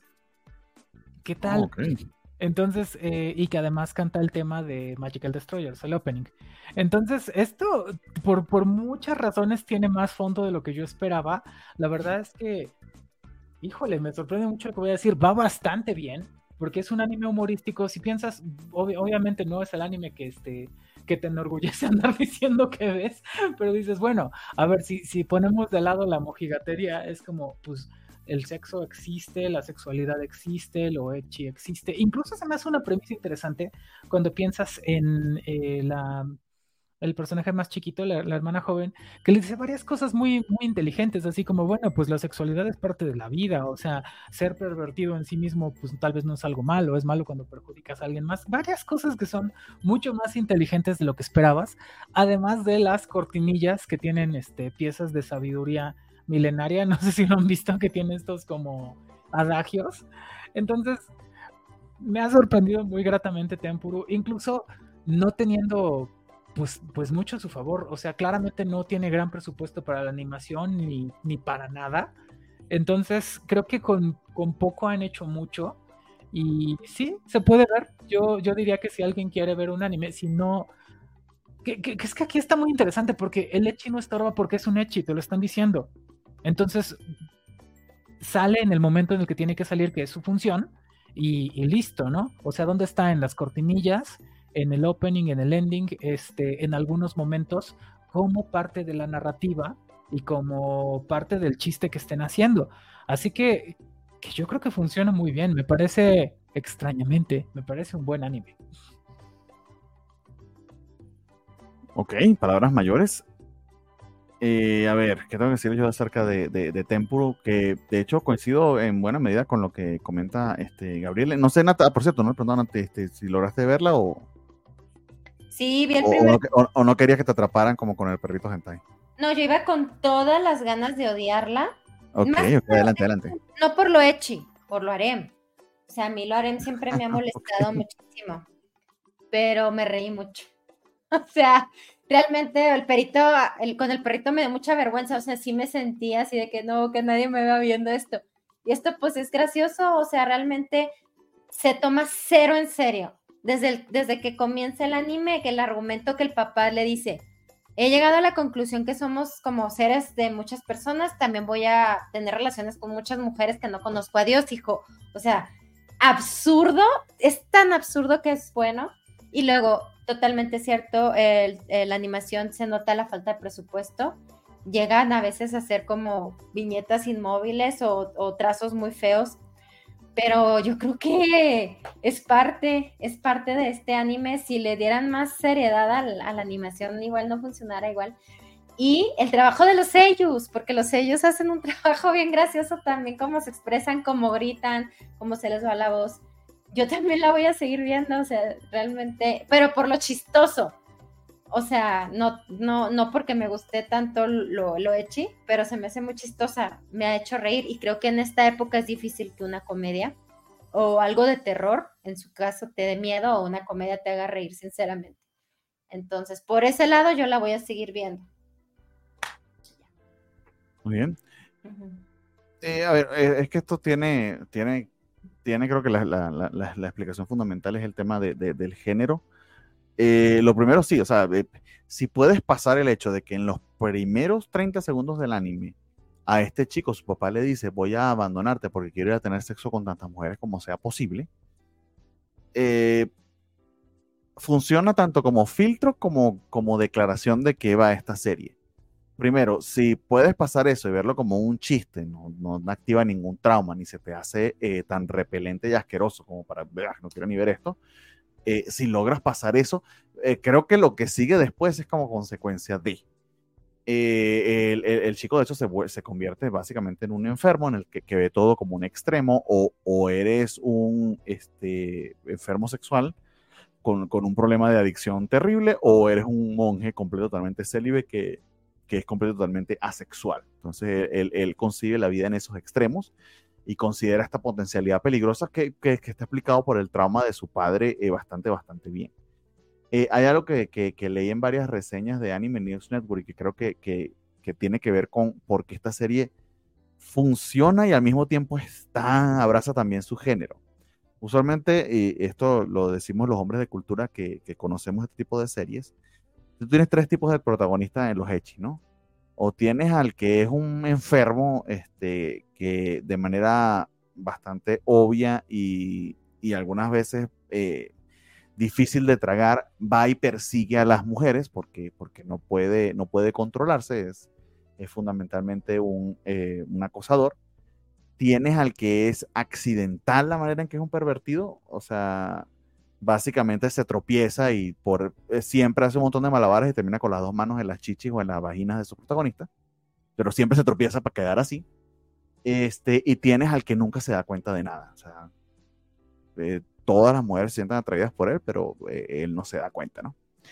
Y este tipo consigue hacer las tres cosas al mismo tiempo. No sé cómo lo hace, pero lo es.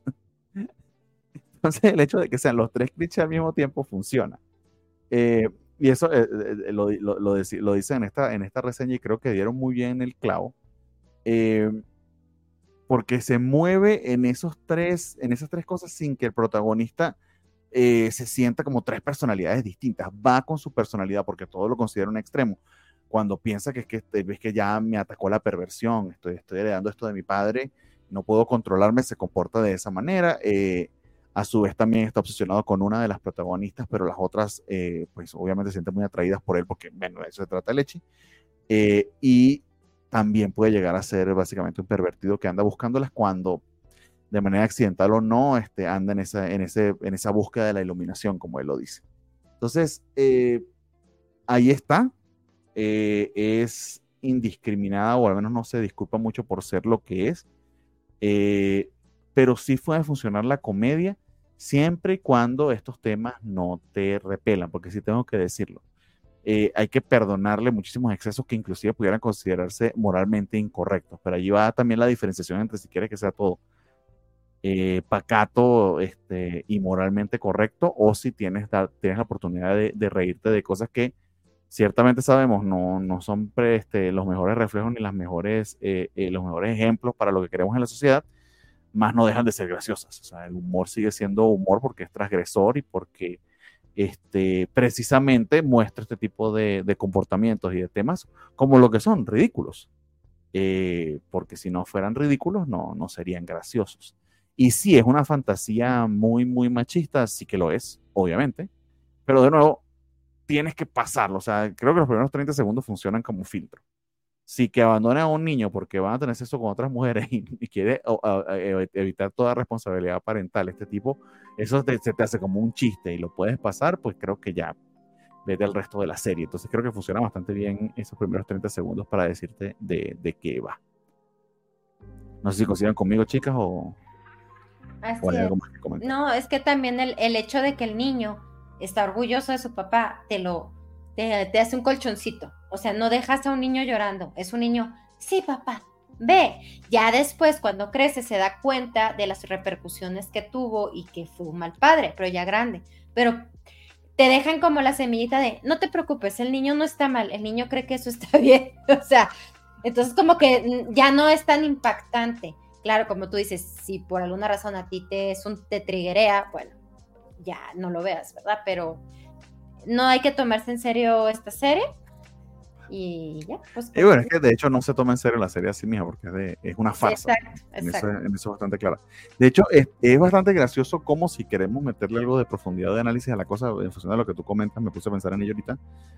Eh, a pesar de que él se da cuenta que el comportamiento de su padre obviamente es enfermizo, es este, tóxico y no debería repetirlo, tiene impacto en él porque lo convierten en esta persona hiper reprimida, con problemas, este, obviamente en este caso de, índole sexual bien graves.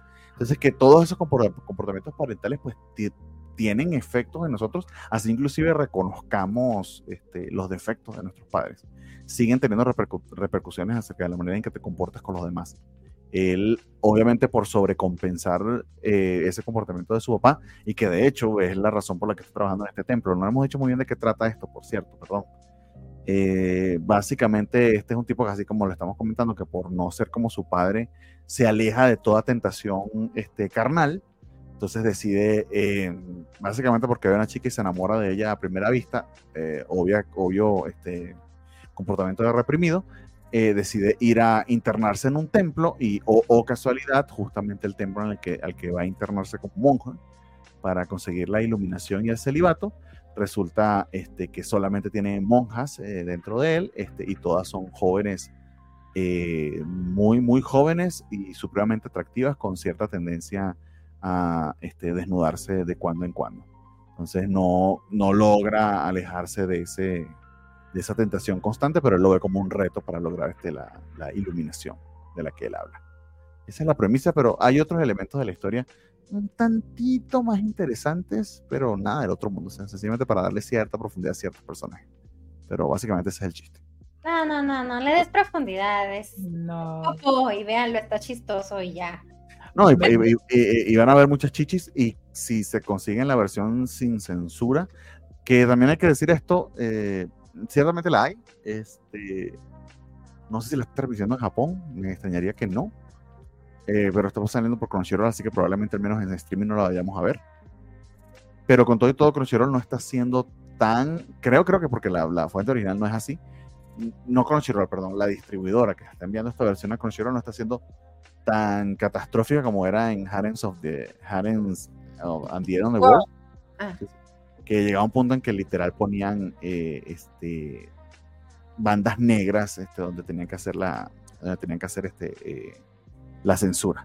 Prefiero la del perrito hentai, por cierto, que le ponían caras de perritos en los pezones, aunque sea ahí. Este, había cierto trabajo en, la censura que estaban haciendo para hacerla divertida. Perdón, Gabriel, te interrumpí para hablar de, los pezones del perrito hentai.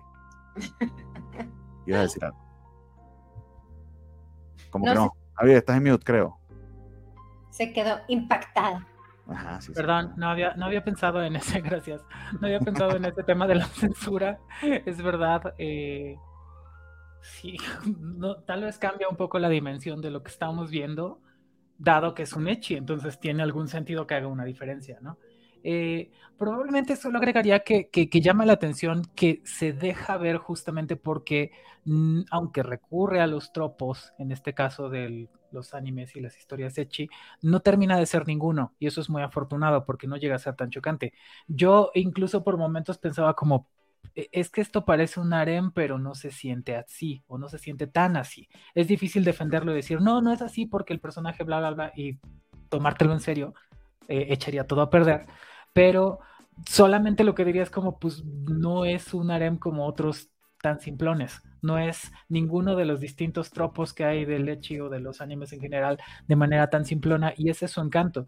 Y su encanto también es, como bien dicen, no tomarse demasiado en serio, también como que la música, openings, endings, la propia animación. Híjole, la animación del opening es tan lastimera que es como, güey, esto es de puro chill, hay que verlo así. Y pues sí, ya, sucedió, vamos a seguir viéndolo, va. That's it. Y sin complicarnos mucho, nos movemos al siguiente eh, anime del que creo que no creo que haya mucho que decir de él, pero que funciona como lindo recordatorio de lo hermoso y genial que es este.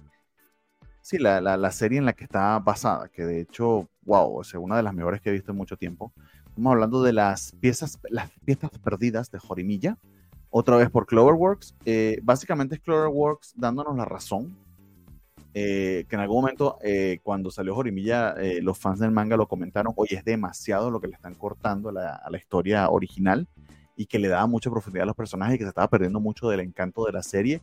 Con todo y todo, creo que la adaptación que hicieron de esa primera y única temporada hasta ahora de Jorimilla fue bastante, bastante acertada a pesar de lo, digamos, exagerada que pudo haber sido con lo que cortó del material original esta es como cierta manera de Cloverworks de resarcirse. Al final funcionó Jorimilla y aquí tienen estos eh, adjuntos o excesos o lo que quitamos que quizá hubiese funcionado como episodios in between de lo que vimos en la primera temporada.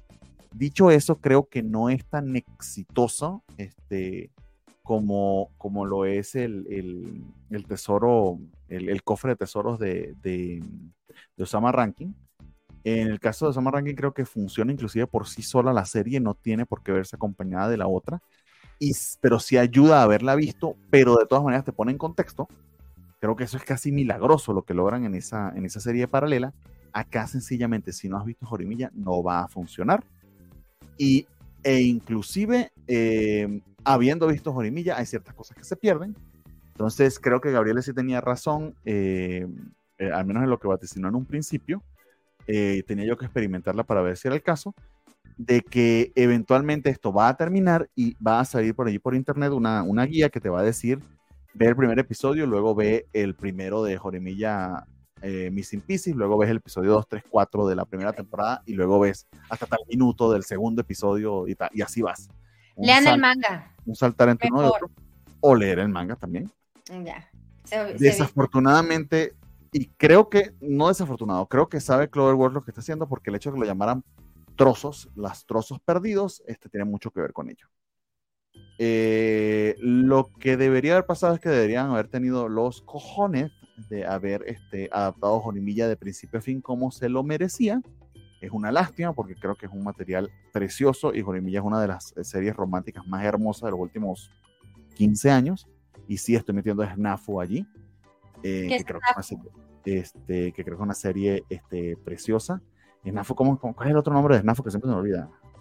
Este, hay My Teen Romantic Comedy Que My Teen Romantic Comedy, eh, Snafu, como la conozco yo, para mí, a mí me parece, me hace que es obra maestra, es preciosa. Este, con todo y que, wow, tarda como 10 años de salir. Eh, no creo que esté al nivel de Snafu, pero creo que está cerca. Eh, sobre todo en lo hermosa que es la historia de amor entre los protagonistas. De hecho, Jorimilla va un pasito más allá de, de Snafu y de otras este, series románticas en el sentido de que es la relación entre, entre eh, Miyamura y, y, ¿no? Entonces, eh, bien, pero sí tengo que decirles todo eso porque si es la manera en que le van a entrar a Jorimilla, no lo hagan. Uf, puyale. No, no, no. Eh, yo nada más quiero comentar que, bueno, yo Jorimilla no he visto ni la primera temporada. Yo Jorimilla lo que hice en su momento fue leer el manga, ya hace unos ayeres. Sí, me gustó mucho cuando era la historia de Jorimilla y este otro chico que se me fue el nombre, lo acabas de decir. Este, pero creo que se pierde porque son tantos los personajes que de pronto se desvía mucho la historia de ellos y realmente me aburrió. O sea, ya cuando la historia se dejó de tratar de ellos y empezó a agarrar a todos los de alrededor, yo dropeé el manga. No sé si ya más adelante del manga volvieran a agarrar a Jori y a este chico como chico Creo que sí, este, la historia de Miyamori es la, es la base del anime, pero a mí los otros personajes, bueno, es que ese es el tema, o sea, si no te encantan, a mí casi... No, es que sí me gustaron, o sea, a mí sí me gustaron, pero de verdad, a mí mi hype eran ellos dos, Jori y este niño, y me los quitaron, y ya, como yo sí iba al día con el manga, la dejé de ver, entonces ya lo dejé leer, ya no supe qué pasó más adelante, entonces por eso a mí se me cayó el manga un poco, pero si están diciendo que, está este, muy recortada la primera temporada de Jorimilla, pues definitivamente hay que leer el manga. Pero yo sin haber leído el manga, sí debo decirlo de la primera temporada de Jorimilla, de la primera y única, creo que hicieron un buen trabajo en adaptarla. En el sentido de que la historia principal, que es la historia de Hori y de Miyamura, está. De principio a fin, tú ves el arco cuando se conocen, cuando se enamoran, los problemas que tienen en su relación y la evolución natural de esa relación y no dejan de mostrarte a todos los personajes secundarios que tienes toda razón, son muchísimos, cada uno con historias y motivaciones diferentes y la manera en que se relacionan con este, Hori y Miyamura son distintas, pero prácticamente los ves a todos. Yo creo que eh, así funciona. Lo que recortaron era lo que tenían que recortar si querían hacerla en esos 12 episodios. Lo que pasa es que es una lástima porque creo que se merecía los 26 o los 30 que deberían haber sido. O sea, mi pregunta es entonces, o sea, si yo vi esto en el manga, yo vi la, cómo se conocieron, lo que enfrentaron, decidieron ser novios y luego ya lo que se enfrentan como novios, ¿a poco hay algo más después de eso?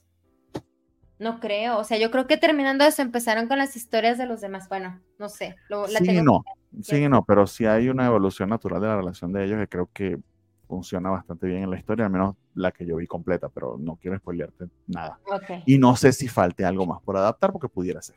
¿Cuántos mangas? ¿Cuántos ¿Ya, estás, ¿Ya se acabó el manga? No tengo idea. Solamente ah, Vamos a, les decimos más tarde. los que vean, el, le hayan leído el manga y sepan si continúa o no, por favor, este, nos dicen. Nos dicen. Okay. Que yo sepa, por lo que estoy viendo acá, parece que ya terminó. Por lo que estoy pues viendo acá en Miami List. No sé, yo voy a, voy a esperar entonces a que salga esa lista de cómo verlo.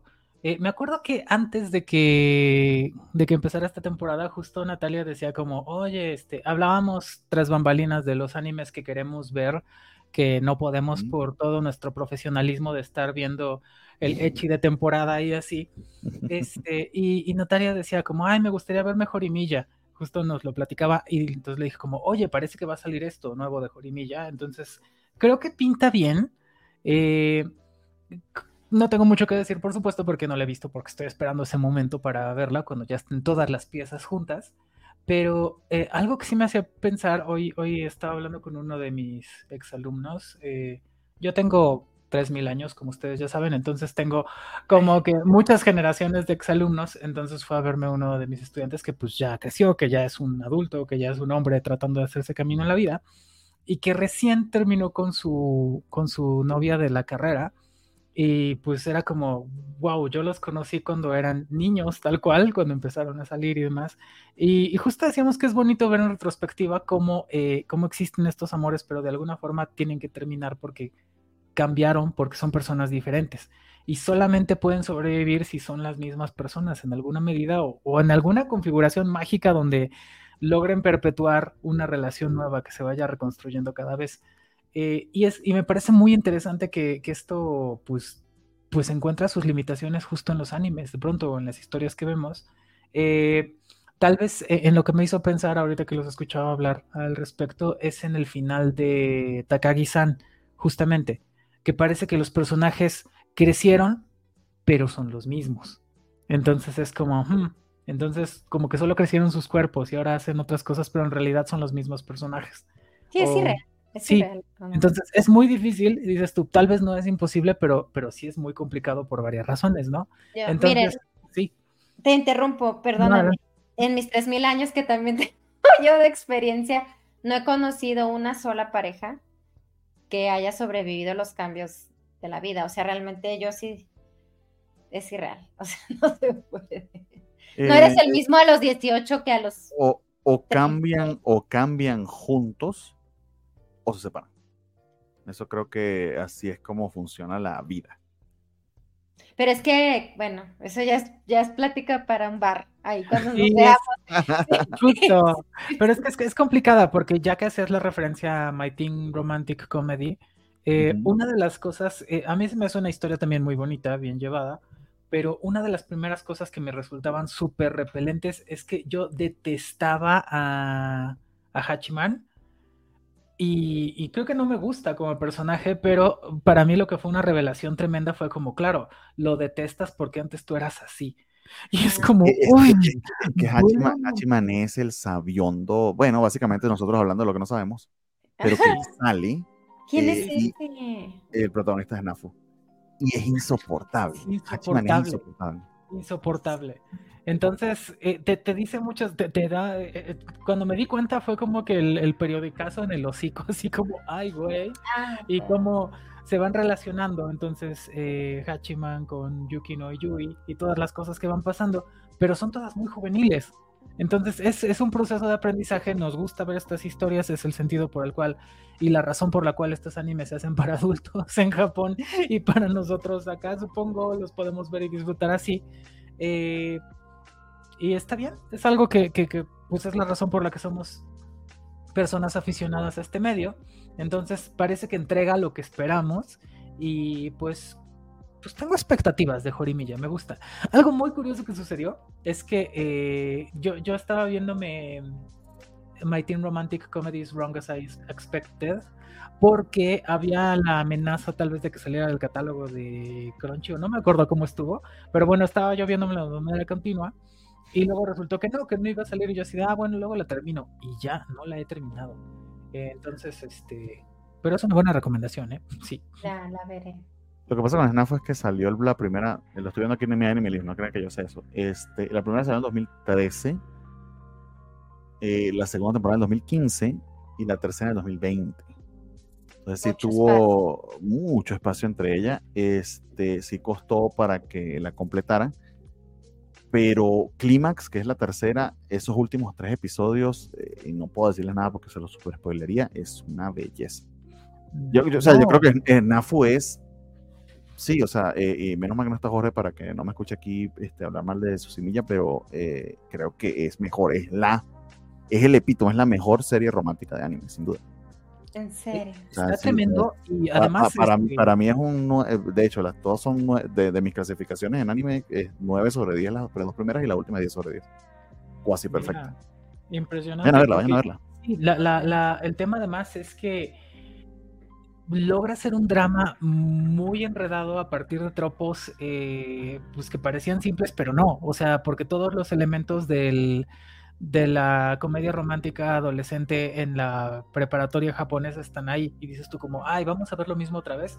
No, es impresionante cómo se las arreglan para que sea algo muy distinto. Y justo al empezar la tercera temporada es tan, tan, pero tan incómodo y tan doloroso que dices, güey, ¿cómo llegamos aquí?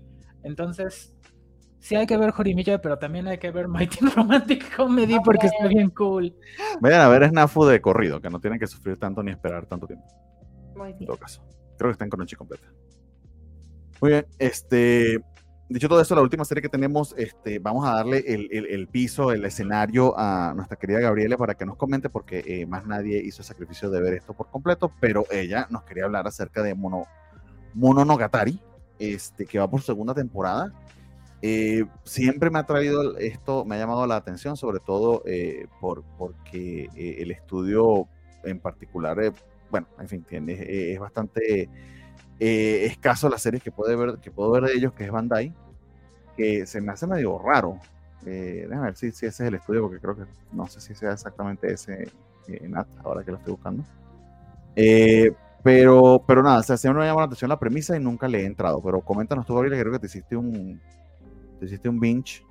Este, ¿Qué te ha parecido? ¿De qué va? Eh, y convéncenos, porque estamos equivocados por no verlo. Es el tercer anime de hoy que me sorprendió muy gratamente. El primero pues fue Tempuru, que no esperaba que me gustara tanto y que no fuera tan divertido. El, el segundo fue este el vending machine tampoco me pareció que, que yo esperara mucho y, dijimos cosas favorables al respecto. Y este anime, eh, sobre todo hay tan poco hype, creo que hay, hay muy poca expectativa de, de qué está pasando. Eh, pasó muy desapercibido porque su primera temporada fue en, me parece que fue en, este, en diciembre, bueno, en, en invierno. Eh, Recuerdo muy bien cómo, cómo supe que existía, o más bien la primera, el primer testimonio que tuve de esto, es que Bernie, eh, como ustedes saben, bueno, existe esta maravillosa playlist que tiene los openings y endings de la temporada.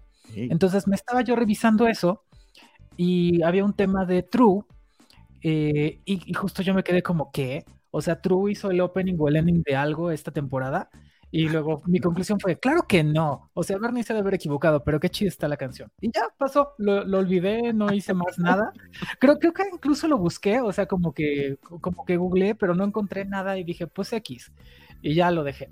Pero entonces uno de estos días que estaba yo este, viendo mi, mi lista de drops y de posibilidades, recordé la, la sinopsis de Malevolent Spirits Mononogatari y dije yo, ah, pues este, cosas espectrales, sería la tercera, bueno, saben que esos temas me, me gustan mucho, eh, me llama por sí solo, me compele a ver este, como sucede con Dark Gathering o con eh, Undead Girl, es como, bueno, vamos a ver dónde, qué, qué, está pasando con los yokais y así.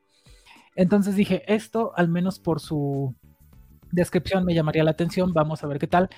Lo que me disuadía era que era segunda temporada y de hecho lo que me pregunté fue como, ¿por qué no vi la primera? O sea, ¿qué hubo de repelente que, que nos alejó? No sé, pero hay algo que no la hace suficientemente atractiva aparentemente. ¿Sabes? Que te, perdón, rápido. Había mucho que ver, había mucho que ver, yo creo. Ya, regreso. Una temporada bien brava, eso es verdad. Pero el hecho es ese, que, que como que no, no tuvo el espacio para, para llamar la atención y ahora creo que tampoco está pasando. Sin embargo, pues dije, bueno, vamos a ver. Entonces me empecé a ver el, el primer episodio y, y, me enganchó, me enganchó, me vi como de corrido seis y, creo que ahí les platiqué así como que, oigan, amixes, está pasando esto, o sea, me estoy aventando todo esto de, de corrido porque me está gustando mucho. Y eh, bueno, primero les platico de qué va y luego les platico de, ese, de esa experiencia. Eh, la historia básicamente gira en torno a Kunato, Hyoma, que eh, pues es un, bueno, vive, es, es, está situada la historia en un mundo donde los yokai y los espíritus eh, andan por ahí pululando. A veces se pueden integrar a la sociedad eh, humana sin mayor dificultad porque pueden cumplir un papel de algún tipo y no entrañan mayor peligro para nadie, pero otras veces su presencia es peligrosa, o sea, pueden eh, incluso derivar en que asesinen a personas y haya problemas, ¿no? Entonces existe, por supuesto, la policía de los yokais, vamos a así, que pues o, bien los, este, los supervisan que anden comportándose bien en la sociedad o los regresan al otro mundo y, ya, se, quitan del problema, ¿no? Entonces, en este caso, eh, Kunato, eh, pues es un joven que forma parte de este equipo y que detesta a los espectros, los quiere, se quiere deshacer de todos porque tiene un grudge personal, en este caso con uno de estos espectros o de estas entidades que asesinó a sus hermanos que eran miembros de esta policía y que eran como que súper estrellitas y, que además los mató este, frente a sus ojos, ¿no? O sea, es otra vez una historia de trauma. Eh, así que cuando la historia empieza con trauma y además están crudes como que, ay, güey, o sea, nadie me dijo que esto estaba. O sea, tal vez por ahí empieza, no se hace buena publicidad este anime. O sea, si me hubieran dicho, empieza por acá, trae espectros y violencia muy cruda, es como, wow, ok, tienes mi atención ahora. Entonces, pero no solo eso. Bueno, entonces lo mandan a, eh, creo que su abuelito su tío, no sé con quién trabaja, le dice como, no, es que estás mal porque estás siendo guiado por tu resentimiento y tu rencor, tu sed de, venganza y violencia, y eso no está bien. Vas a irte entrenar con eh, esta, a este, digamos, eh, pues este templo, este hogar, digamos, donde hay distintos de estos, de estas entidades que funcionan también para controlar a los demás. Y entonces, con todo el escepticismo, este personaje va, para aquí ya te enganchó, es como, ah, voy a ver qué va a pasar. Entonces, eh, llega a este lugar, por supuesto se lleva mal con todo mundo, todos lo odian porque, pues, porque es un mamón para pronto, porque este, llega dándoselas de muy acá. Y este, terminan a los golpes en lo inmediato. Y aparece entonces Botan, que es, eh, pues digamos, el contrapeso o la coprotagónica, que que, hace un, equilibrio a nivel trama y a nivel simbólico muy importante. Porque contrario a lo que pasa con este chico que tiene este desprecio absoluto por los espíritus, ella tiene un amor absoluto por los espíritus. Y la pregunta sería, ¿por qué? Ah, pues porque en este caso a él le arrebataron de las cosas que más quería, sus hermanos, y en este caso ella fue criada y cuidada por los espectros. Es decir, son todo lo que tiene. Entonces, e, e, es, realmente brillante cómo ponen este contrapeso de las dos formas de ver el mismo fenómeno y cómo se tienen que relacionar. Y ahí empieza el humor en, el anime. Entonces dices como, güey, ya tuvo acción, ya tuvo terror, ahora tiene humor. ¿Qué más va a tener? ¿Romance? Pues sí, entonces está bien cabrón, porque lo que está pasando con estos espectros eh, es que pues ellos escogen eh, cuidar a Botan desde que es niña y pues eh, dicen, güey, ya creció, tenemos que encontrarle pareja. O sea, y de varias formas, a través de su vida, lo que están viendo es quién es un prospecto adecuado para que sea, eh, pues, para que se case con Botan. Y entonces te preguntarías, ¿pero por qué? ¿Por qué son tan eh, heteronormados y así? Pues la razón es muy sencilla. Mm, hay un elemento cultural importante en, el anime, que es que los objetos son eh, embrujados por los espíritus. Digamos, el, el molcajete, los peines. árboles, ajá. Entonces, en este caso, los, todos los espectros corresponden con algún objeto siempre que los, los, este, los mandan al otro mundo o algo así, o incluso cuando están en reposo, están en un objeto en particular, en una pipa, en un peine, en una pluma, en lo que sea. Bueno, toda la familia de Botan son objetos del ajuar de novia japonés. Entonces, por eso es muy importante para ellos que ella se case, porque es la que están en su papel. Ah. Entonces, la verdad es que es súper bonito cuando te, cuando te dan esos elementos y esa justificación, dices, ok, entiendo. Lo compro. Lo compro, por una parte pero por otra, pues también su, su cómo se desarrollan las dinámicas entre ellos, cómo, cómo manifiestan el amor por Botan, cómo ella lo hace en reciprocidad, cómo la cuidan, cómo, como muchas cosas, involucrando todos esos elementos, la acción, el, el romance, el susto, el todo, es, es de verdad mucho más de lo que pensabas que podía ser. Y no solo eso, porque hasta ahí es como, bueno, entonces, ¿qué cosa es este anime? Parece que es un poquito como Jujutsu Kaisen porque tiene acción y espectros, pero es un poquito como Chainsaw Man porque son como que una compañía que, que mantiene a los espectros a raya, pero es un poquito como Ranma porque es como que humorístico y como que implica que va a haber eh, casamiento y cosas así, y, llevan también los elementos de comedia romántica con su buen paso. Entonces, es un anime muy bueno. Y el diseño de los personajes me parece muy padre. De pronto en algún momento pensé como que parece que es muy simple, pero en su simpleza está su genialidad. Eh, algo que me llama mucho la atención es que es completamente lo opuesto a Tempuru, es como el anti-echi, porque son unas faldotas siempre y así. Sí, en algún momento pensé como, güey, qué pedo, este es como un anime de cristianos, ¿qué? este, pero, pero está bien cool. Eh, hay un personaje que de hecho eh, trae, trae todo porque este... Mm, eh, Subaki, se llama, la que es como que la, la, la competencia, digamos, en el interés romántico. Y, me parece brillante, me parece un personaje. De hecho, yo, por ejemplo, soy Team Subaki. A mí me gusta mucho más ese personaje que la propia Botan con todas las virtudes que tiene Botan. Es como, no, pero Subaki es mucho más cool. Pero bueno, tiene sus propias motivaciones. Los personajes también tienen más trasfondo y más posibilidad de desarrollo. La verdad es que es interesantísimo.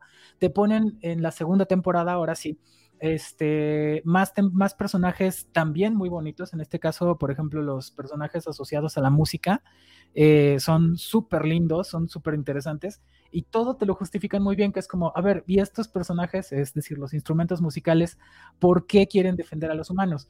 Y dicen, ah, bueno, eso es muy sencillo, porque como son instrumentos musicales necesitan público.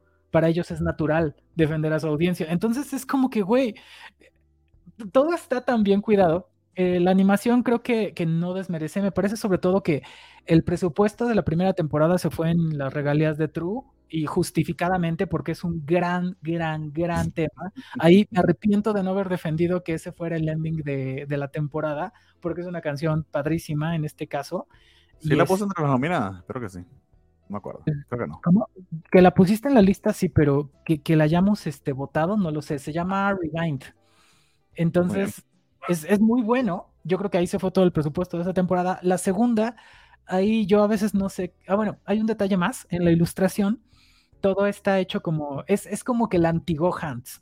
Porque aquí lo que se ve es. Oh, eso me interesa mucho trabajo artesanal. E incluso las texturas son como si estuvieras viendo eh, pues ilustraciones antiguas japonesas en la forma de colorear. Entonces dices tú, güey, no mames, esto es arte por demasiados lados. En la segunda temporada me parece que le cambiaron un poquito el tenor a la animación, pero conservaron el estilo. Entonces se me hace que, que bien. Creo que para temas de opening y ending ya no tuvieron a True, ya no hubo lo mismo, pero cumple, cumple con, con la banda sonora incidental en el episodio y también con el opening y el ending. Entonces, gran recomendación. Desafortunadamente creo que va a estar muy, muy... Si, si no ha logrado llamar la atención para ahora y con, con todo y eso logró tener la segunda temporada, bueno, ojalá si... Híjole, no sé de qué dependa su éxito, de que tenga una tercera o algo así, pero me parece que es una gran sorpresa este anime. Lo, lo sigo ahora sí puntualmente porque me gusta mucho, porque tiene no, no diría yo que es grandilocuente en ninguno de los aspectos, pero tiene muchísimas cosas buenas. O sea, no sé cuánto tiempo me llevé hablando y espero no haber olvidado nada, pero es que son cosas buenas de a poquito y, es, y hace un anime bueno. Entonces, eso hay que defender. Malevolent Spirits Mononogatari. Me la vendiste. Y sabes que cuando estaba haciendo la presentación vi el diseño de personajes y me pareció súper bonito. Bueno, Bueno, ley de aquí muy bien dijo el Eren con bufanda. no sé si se refiere al diseño.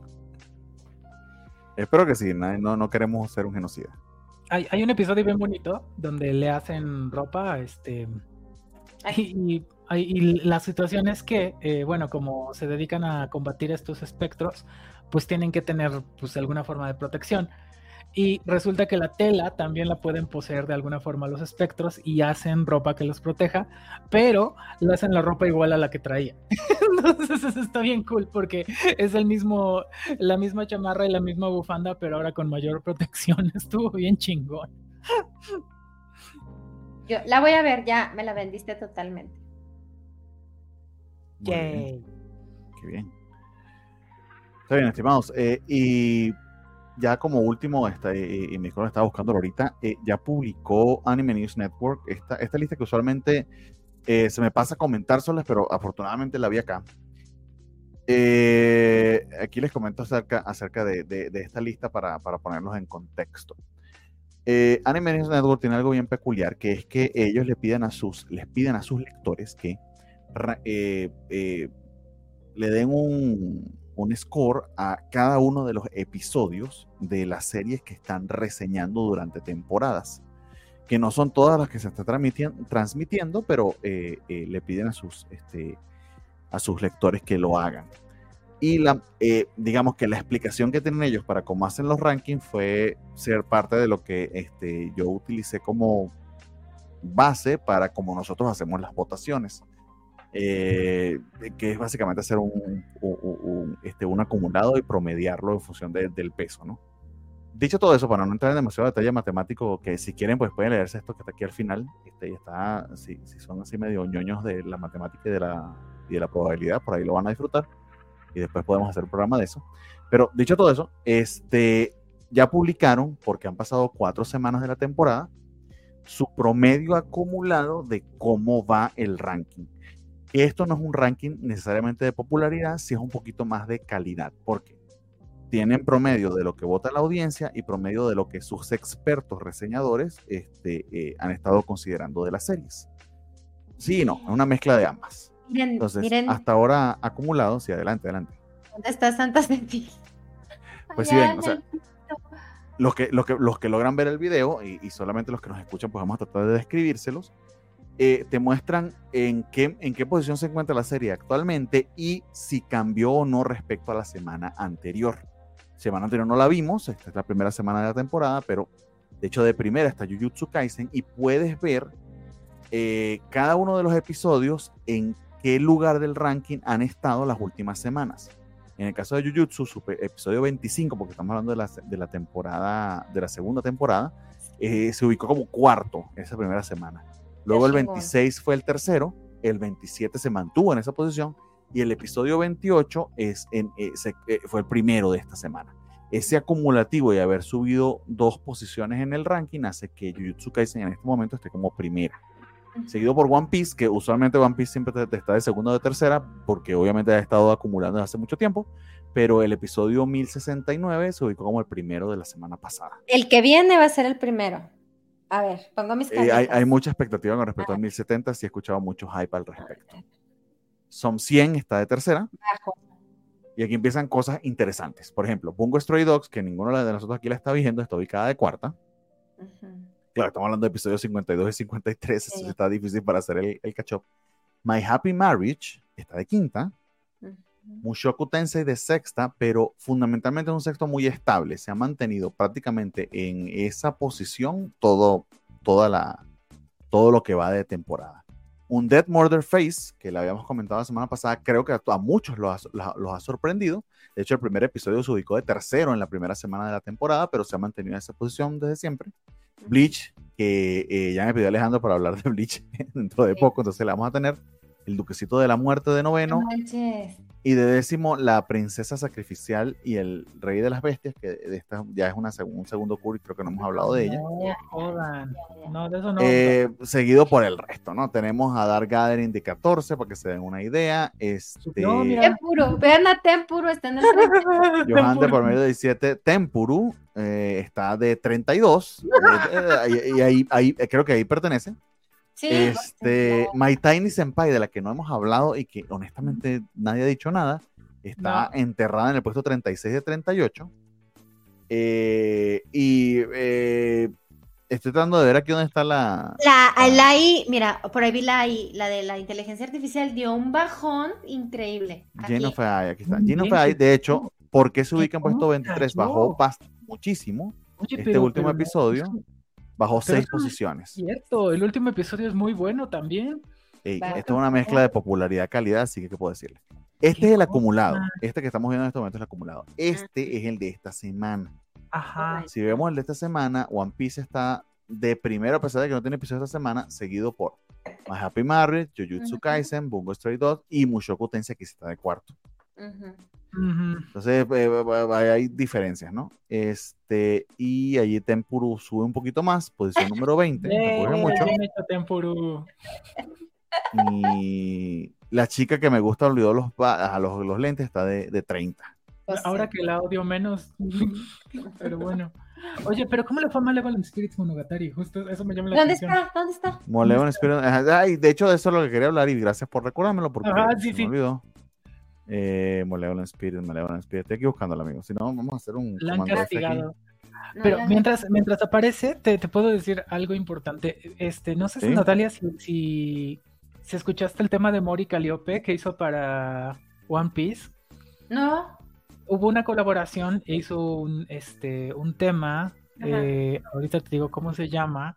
Pero estuvo bien cool porque es un, creo que es un gran momento para la bandita One Piece. Es como una fiesta global eh, donde están celebrando pues que viene su nuevo arco que pues según entiendo parece que es, muy importante. Es el final.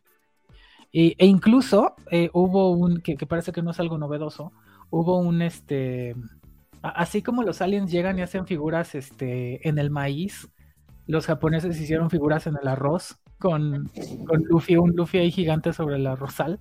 Estuvo bien cool.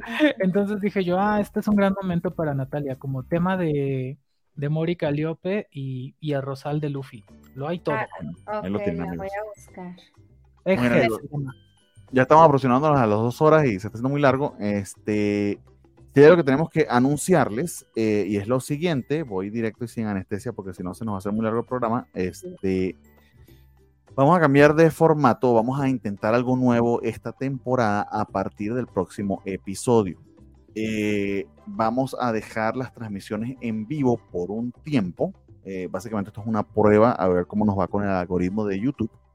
Dejar las transmisiones en vivo por un tiempo para los programas regulares. Esto significa todo lo que no sea trailer watch party, mid-season review y votaciones de final de temporada no van a ser en vivo. Vamos a hacer la grabación y vamos a subir el video eh, aproximadamente a esta hora todos los martes. El video estará eh, en YouTube disponible, eh, probablemente solamente allí.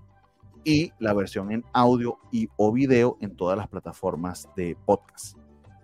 ¿Cuál es el propósito de esto? Ciertamente vamos a perder interacción con muchos de ustedes, en particular los que tan amablemente nos acompañan en todas las transmisiones y quienes este, voy a, saludar y, este, y agradecer ahorita uno a uno. Si vamos a perder esa interacción en vivo y en directo, más eh, si los invitamos a que nos dejen los comentarios, ya sea en el video o previo a los programas a través de la cuenta de Twitch, eh, perdón, de Twitter o de X, ya le dije Twitch, a través de la cuenta de Twitter o de X, este, o a través de los canales de interacción que tenemos disponibles para ello, ya sea comentarios de este, Apple Podcast o comentarios de Spotify. Eh, solamente los episodios regulares van a ser así, vamos a tener al menos tres, vamos a llamarlo especiales en vivo, eh, que son los que requieren este, más de esa interacción y que creo que también tienen un elemento añadido el hecho de que sean en vivo. No, dice Star Layer, o sea, está llorando por las votaciones. Eh, no, las votaciones van a seguir siendo en vivo, amigo, no worry. Justamente, vuelvo y repito para que quede bien claro. Trailer Watch Party, votaciones y Mid-Season Review, esos tres episodios van a continuar siendo en vivo, que son, digamos, los que marcan el inicio, mitad y final de cada temporada. Esos siguen siendo en vivo. Este, todos los demás vamos a pasar a este formato grabado fundamentalmente porque este, queremos probar cómo nos va en cuanto a views e interacciones y eh, eh, cómo nos promociona fundamentalmente el algoritmo de YouTube, que digamos es la plataforma donde más probabilidades tenemos de crecer. Eh, otros programas de la covacha van a intentar hacer lo propio, pero nosotros pues estamos anunciando en este momento en vivo, para, sobre todo para quienes nos siguen en vivo, lo tengan en cuenta. Van a tener el programa todos los martes a las 10 de la noche, va va a estrenarse a través de este, YouTube a su vez también, pero continuamos con la interacción a través de todas esas plataformas y tenemos el plan, aún no del todo cerrado, pero sí, sí se los voy adelantando, de reactivar este Discord, el Discord de la Coacha, y haremos un room de este, o un cuarto, o una sala, no sé cómo se llaman ahí en Discord, ahí sí, mi, mi, mis 3000 años, como dicen mis compañeras, salen a relucir, este, para que también interactuemos allí este, e, en vivo con ustedes a través de Discord. Entonces, para este, Star Slayer, Carlitos Parker, Keps JSJ, eh, eh, Roberto LC, Arturo González, Javier Robles, Octavio HZ y Arturo Guti, que son algunos de los que, y otros más que en este momento no se cuentan con nosotros, pero que siempre dejan sus comentarios, sepan que la interacción continúa, no va a ser en vivo e indirecto, pero sí puede ser previo y luego durante el programa. De hecho, nos va a ayudar mucho para analizar cuál es el impacto de lo que estamos diciendo y también preparar los próximos programas. Aprovechen que también es una oportunidad que siempre les he pedido eh, de que quisieran que habláramos en los próximos programas, pueden dejárnoslos en los comentarios. Eh, y si algo no les gustó, si les gustó, pues déjenlos también ahí en los comentarios y vamos a dejar una parte del programa para leerlos y para interactuar con ustedes, ya sea a través de preguntas, a través de sugerencias, etcétera, etcétera, etcétera. Pero algo que tenemos que probar si queremos este, nada, o sea, si seguimos haciendo lo mismo, vamos a, seguir teniendo los mismos resultados. Entonces, es probar algo distinto a ver si tenemos resultados diferentes. Si nos sale el tiro por la culata y no funciona para nada, pues volvemos a como estamos. Tampoco va a ser nada del otro mundo. Pero bueno, para que lo tengan en cuenta, queríamos hacer esa, esa este, aclaración y ese comentario. No sé, chicas, si tienen algo más que agregar. Sí, creo que los vamos a extrañar un poquito por la interacción en vivo, pero, eh, pero pues vale la pena probarlo, ¿no? Para ver qué tal, qué resultados hay. Eh, hay varias cosas que, que, me parece que como equipo estamos haciendo distinto y es bonito poder correr riesgos con, con la bandita así. Y pues sí, es, es muy bueno lo que dice Bernie, como a incentivar de pronto la interacción por otros canales, pues también es una gran idea. Así que pues, pues probémoslo y lo peor que puede pasar es que regresemos en unas semanas y ya. Exactamente. O sea, de que vamos a seguir aquí hablando de monitas chinas porque nos encantan, pues eso va a seguir pasando. De hecho, nos dice por acá Javier Robles, muchas gracias. Cuando estaban el lunes los veía, no en directo. Pues bueno, este, ahora va a ser lo mismo, amigo. O sea, no puede cambiar mucho. Créeme que este, no tengo muchísimo tiempo para editar. Este, entonces lo terminamos de grabar y sube Así que si nos quieren dejar un comentario en caliente, nos espera más o menos como a esta hora, que es lo que vamos a tardar grabando, eh, van a tener ahí el episodio, nos dejan el comentario y, de inmediato nosotros reaccionaremos a él, sin problema. Seguramente que sí. Sí, señor. Dicho todo eso, este, vuelvo y repito, tenemos nuevo, nuevo par de videos de video eh, blogs de eh, Gabriele en el canal de La Covacha. El primero acerca de este este, este, este eh, anime del cual no hemos comentado, eh, pero las explicaciones por las cuales no estamos hablando de él, eh, y también su reseña de, First Slam Dunk. Y ahorita, en unos minutos, si me da chance y no, no le veo inconveniente a cómo subirlo a YouTube Shorts, que creo que no lo voy a tener, van a tener el de Nat, y si no, mañana ya prometió por allí este nuestro community manager de Instagram que estará subiendo el corto de dos minutos que nos preparó este, doña Natalia sobre, sobre esa película. Entonces, vayan y denle amor a esos videos que también son un intento de un formato distinto para lograr más interacción y para que traiga este, escuchas o, audiencia a, nuestro podcast. Eh, dice Roberto, le sé que no, pero si es por las vistas se entiende. Eh, pues sí, amigo, nos descubriste. Básicamente esa es la idea. Básicamente. Sí, vamos a hacer el algoritmo un poquito más amable con nosotros una vez que pasemos al formato eh, grabado y no en vivo. Aparentemente, eh, parece, pareciera que ese, ese, es el problema. Ayúdenos, ayúdenos este, a promocionarnos con sus amigos o con sus enemigos. Este, cualquiera de los dos funciona. Este, para que tengamos más Eso ayuda. Si damos un poquito de, de, abonando a ese tema, es que el canal de la Covacha tiene un número de suscriptores muy elevado para el impacto de vistas que tiene. O sea, no es poco decir, como algunos de ustedes saben, yo tengo mi canal de difusión de la lógica y es absurdo, francamente, que, que, que en vistas estemos a la par cuando tengo al menos, no sé, cuatro o cinco veces menos suscriptores. Entonces es como, no, no, esto no es normal. Creo que es bueno picarle para ver qué, qué va pasando y pues estamos tratando de diversificar. Creo que es un algo que podemos hacer en común, eh, pues, pues como equipo, como comunidad, por una parte, pero por otra se agradece mucho también cuando eh, interactúan con los contenidos, o sea, que los compartan ayuda muchísimo, llega gente a tirar hate, a tirar este, buenos comentarios, buena onda, entonces está todo bastante bien, se aprecia mucho porque pues es un trabajo que hacemos fundamentalmente por amor y se los agradecemos mil. Sí, señor. Tal cual.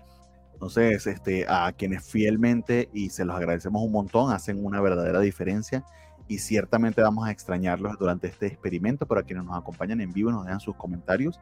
Primeramente, al menos de mi parte, y bueno, creo que de parte de las chicas también, nuestro este, infinito y sincerísimo agradecimiento Eh, tenerlos a ustedes todas las noches ciertamente ha sido un gran motivador al hacer esto. Esperamos no perder ese comentario de ustedes, aunque sea un saludo, aunque sea un emoji, este, aunque sea un like, este, todo eso nos va a ayudar cuando pasemos a esta nueva etapa, a este nuevo experimento. Este, pero sepan que si lo hacemos es porque, de tenemos que intentar algo diferente para obtener resultados diferentes. Eh, y sabemos que estamos sacrificando algo, que en este caso es su compañía, por lograr un efecto distinto. Entonces, nada más les pedimos que nos tengan paciencia y que ojalá puedan acompañarnos este, en ese nuevo experimento. Entonces, eh, nada, ese era el comentario. Ya nos pasamos de las dos horas, que era lo que no quería que pasara, pero creo que había que explicarlo con detenimiento. Entonces, nada, este, cuídense mucho, amigos. Eh, no sé, Nat, Gabriel, ¿algún comentario final? ¿Algo más por decir? ¿No? Entonces, eh, descansen. Descansen mucho, cuídense un montón. Lo dejamos hasta aquí. Nos despedimos, voy con el outro y nos vemos la semana que viene, no en vivo, pero sí, este, ¿qué serían? Pero sí, sí, con la misma calidad de siempre. Cuídense un montón. Bye, bye.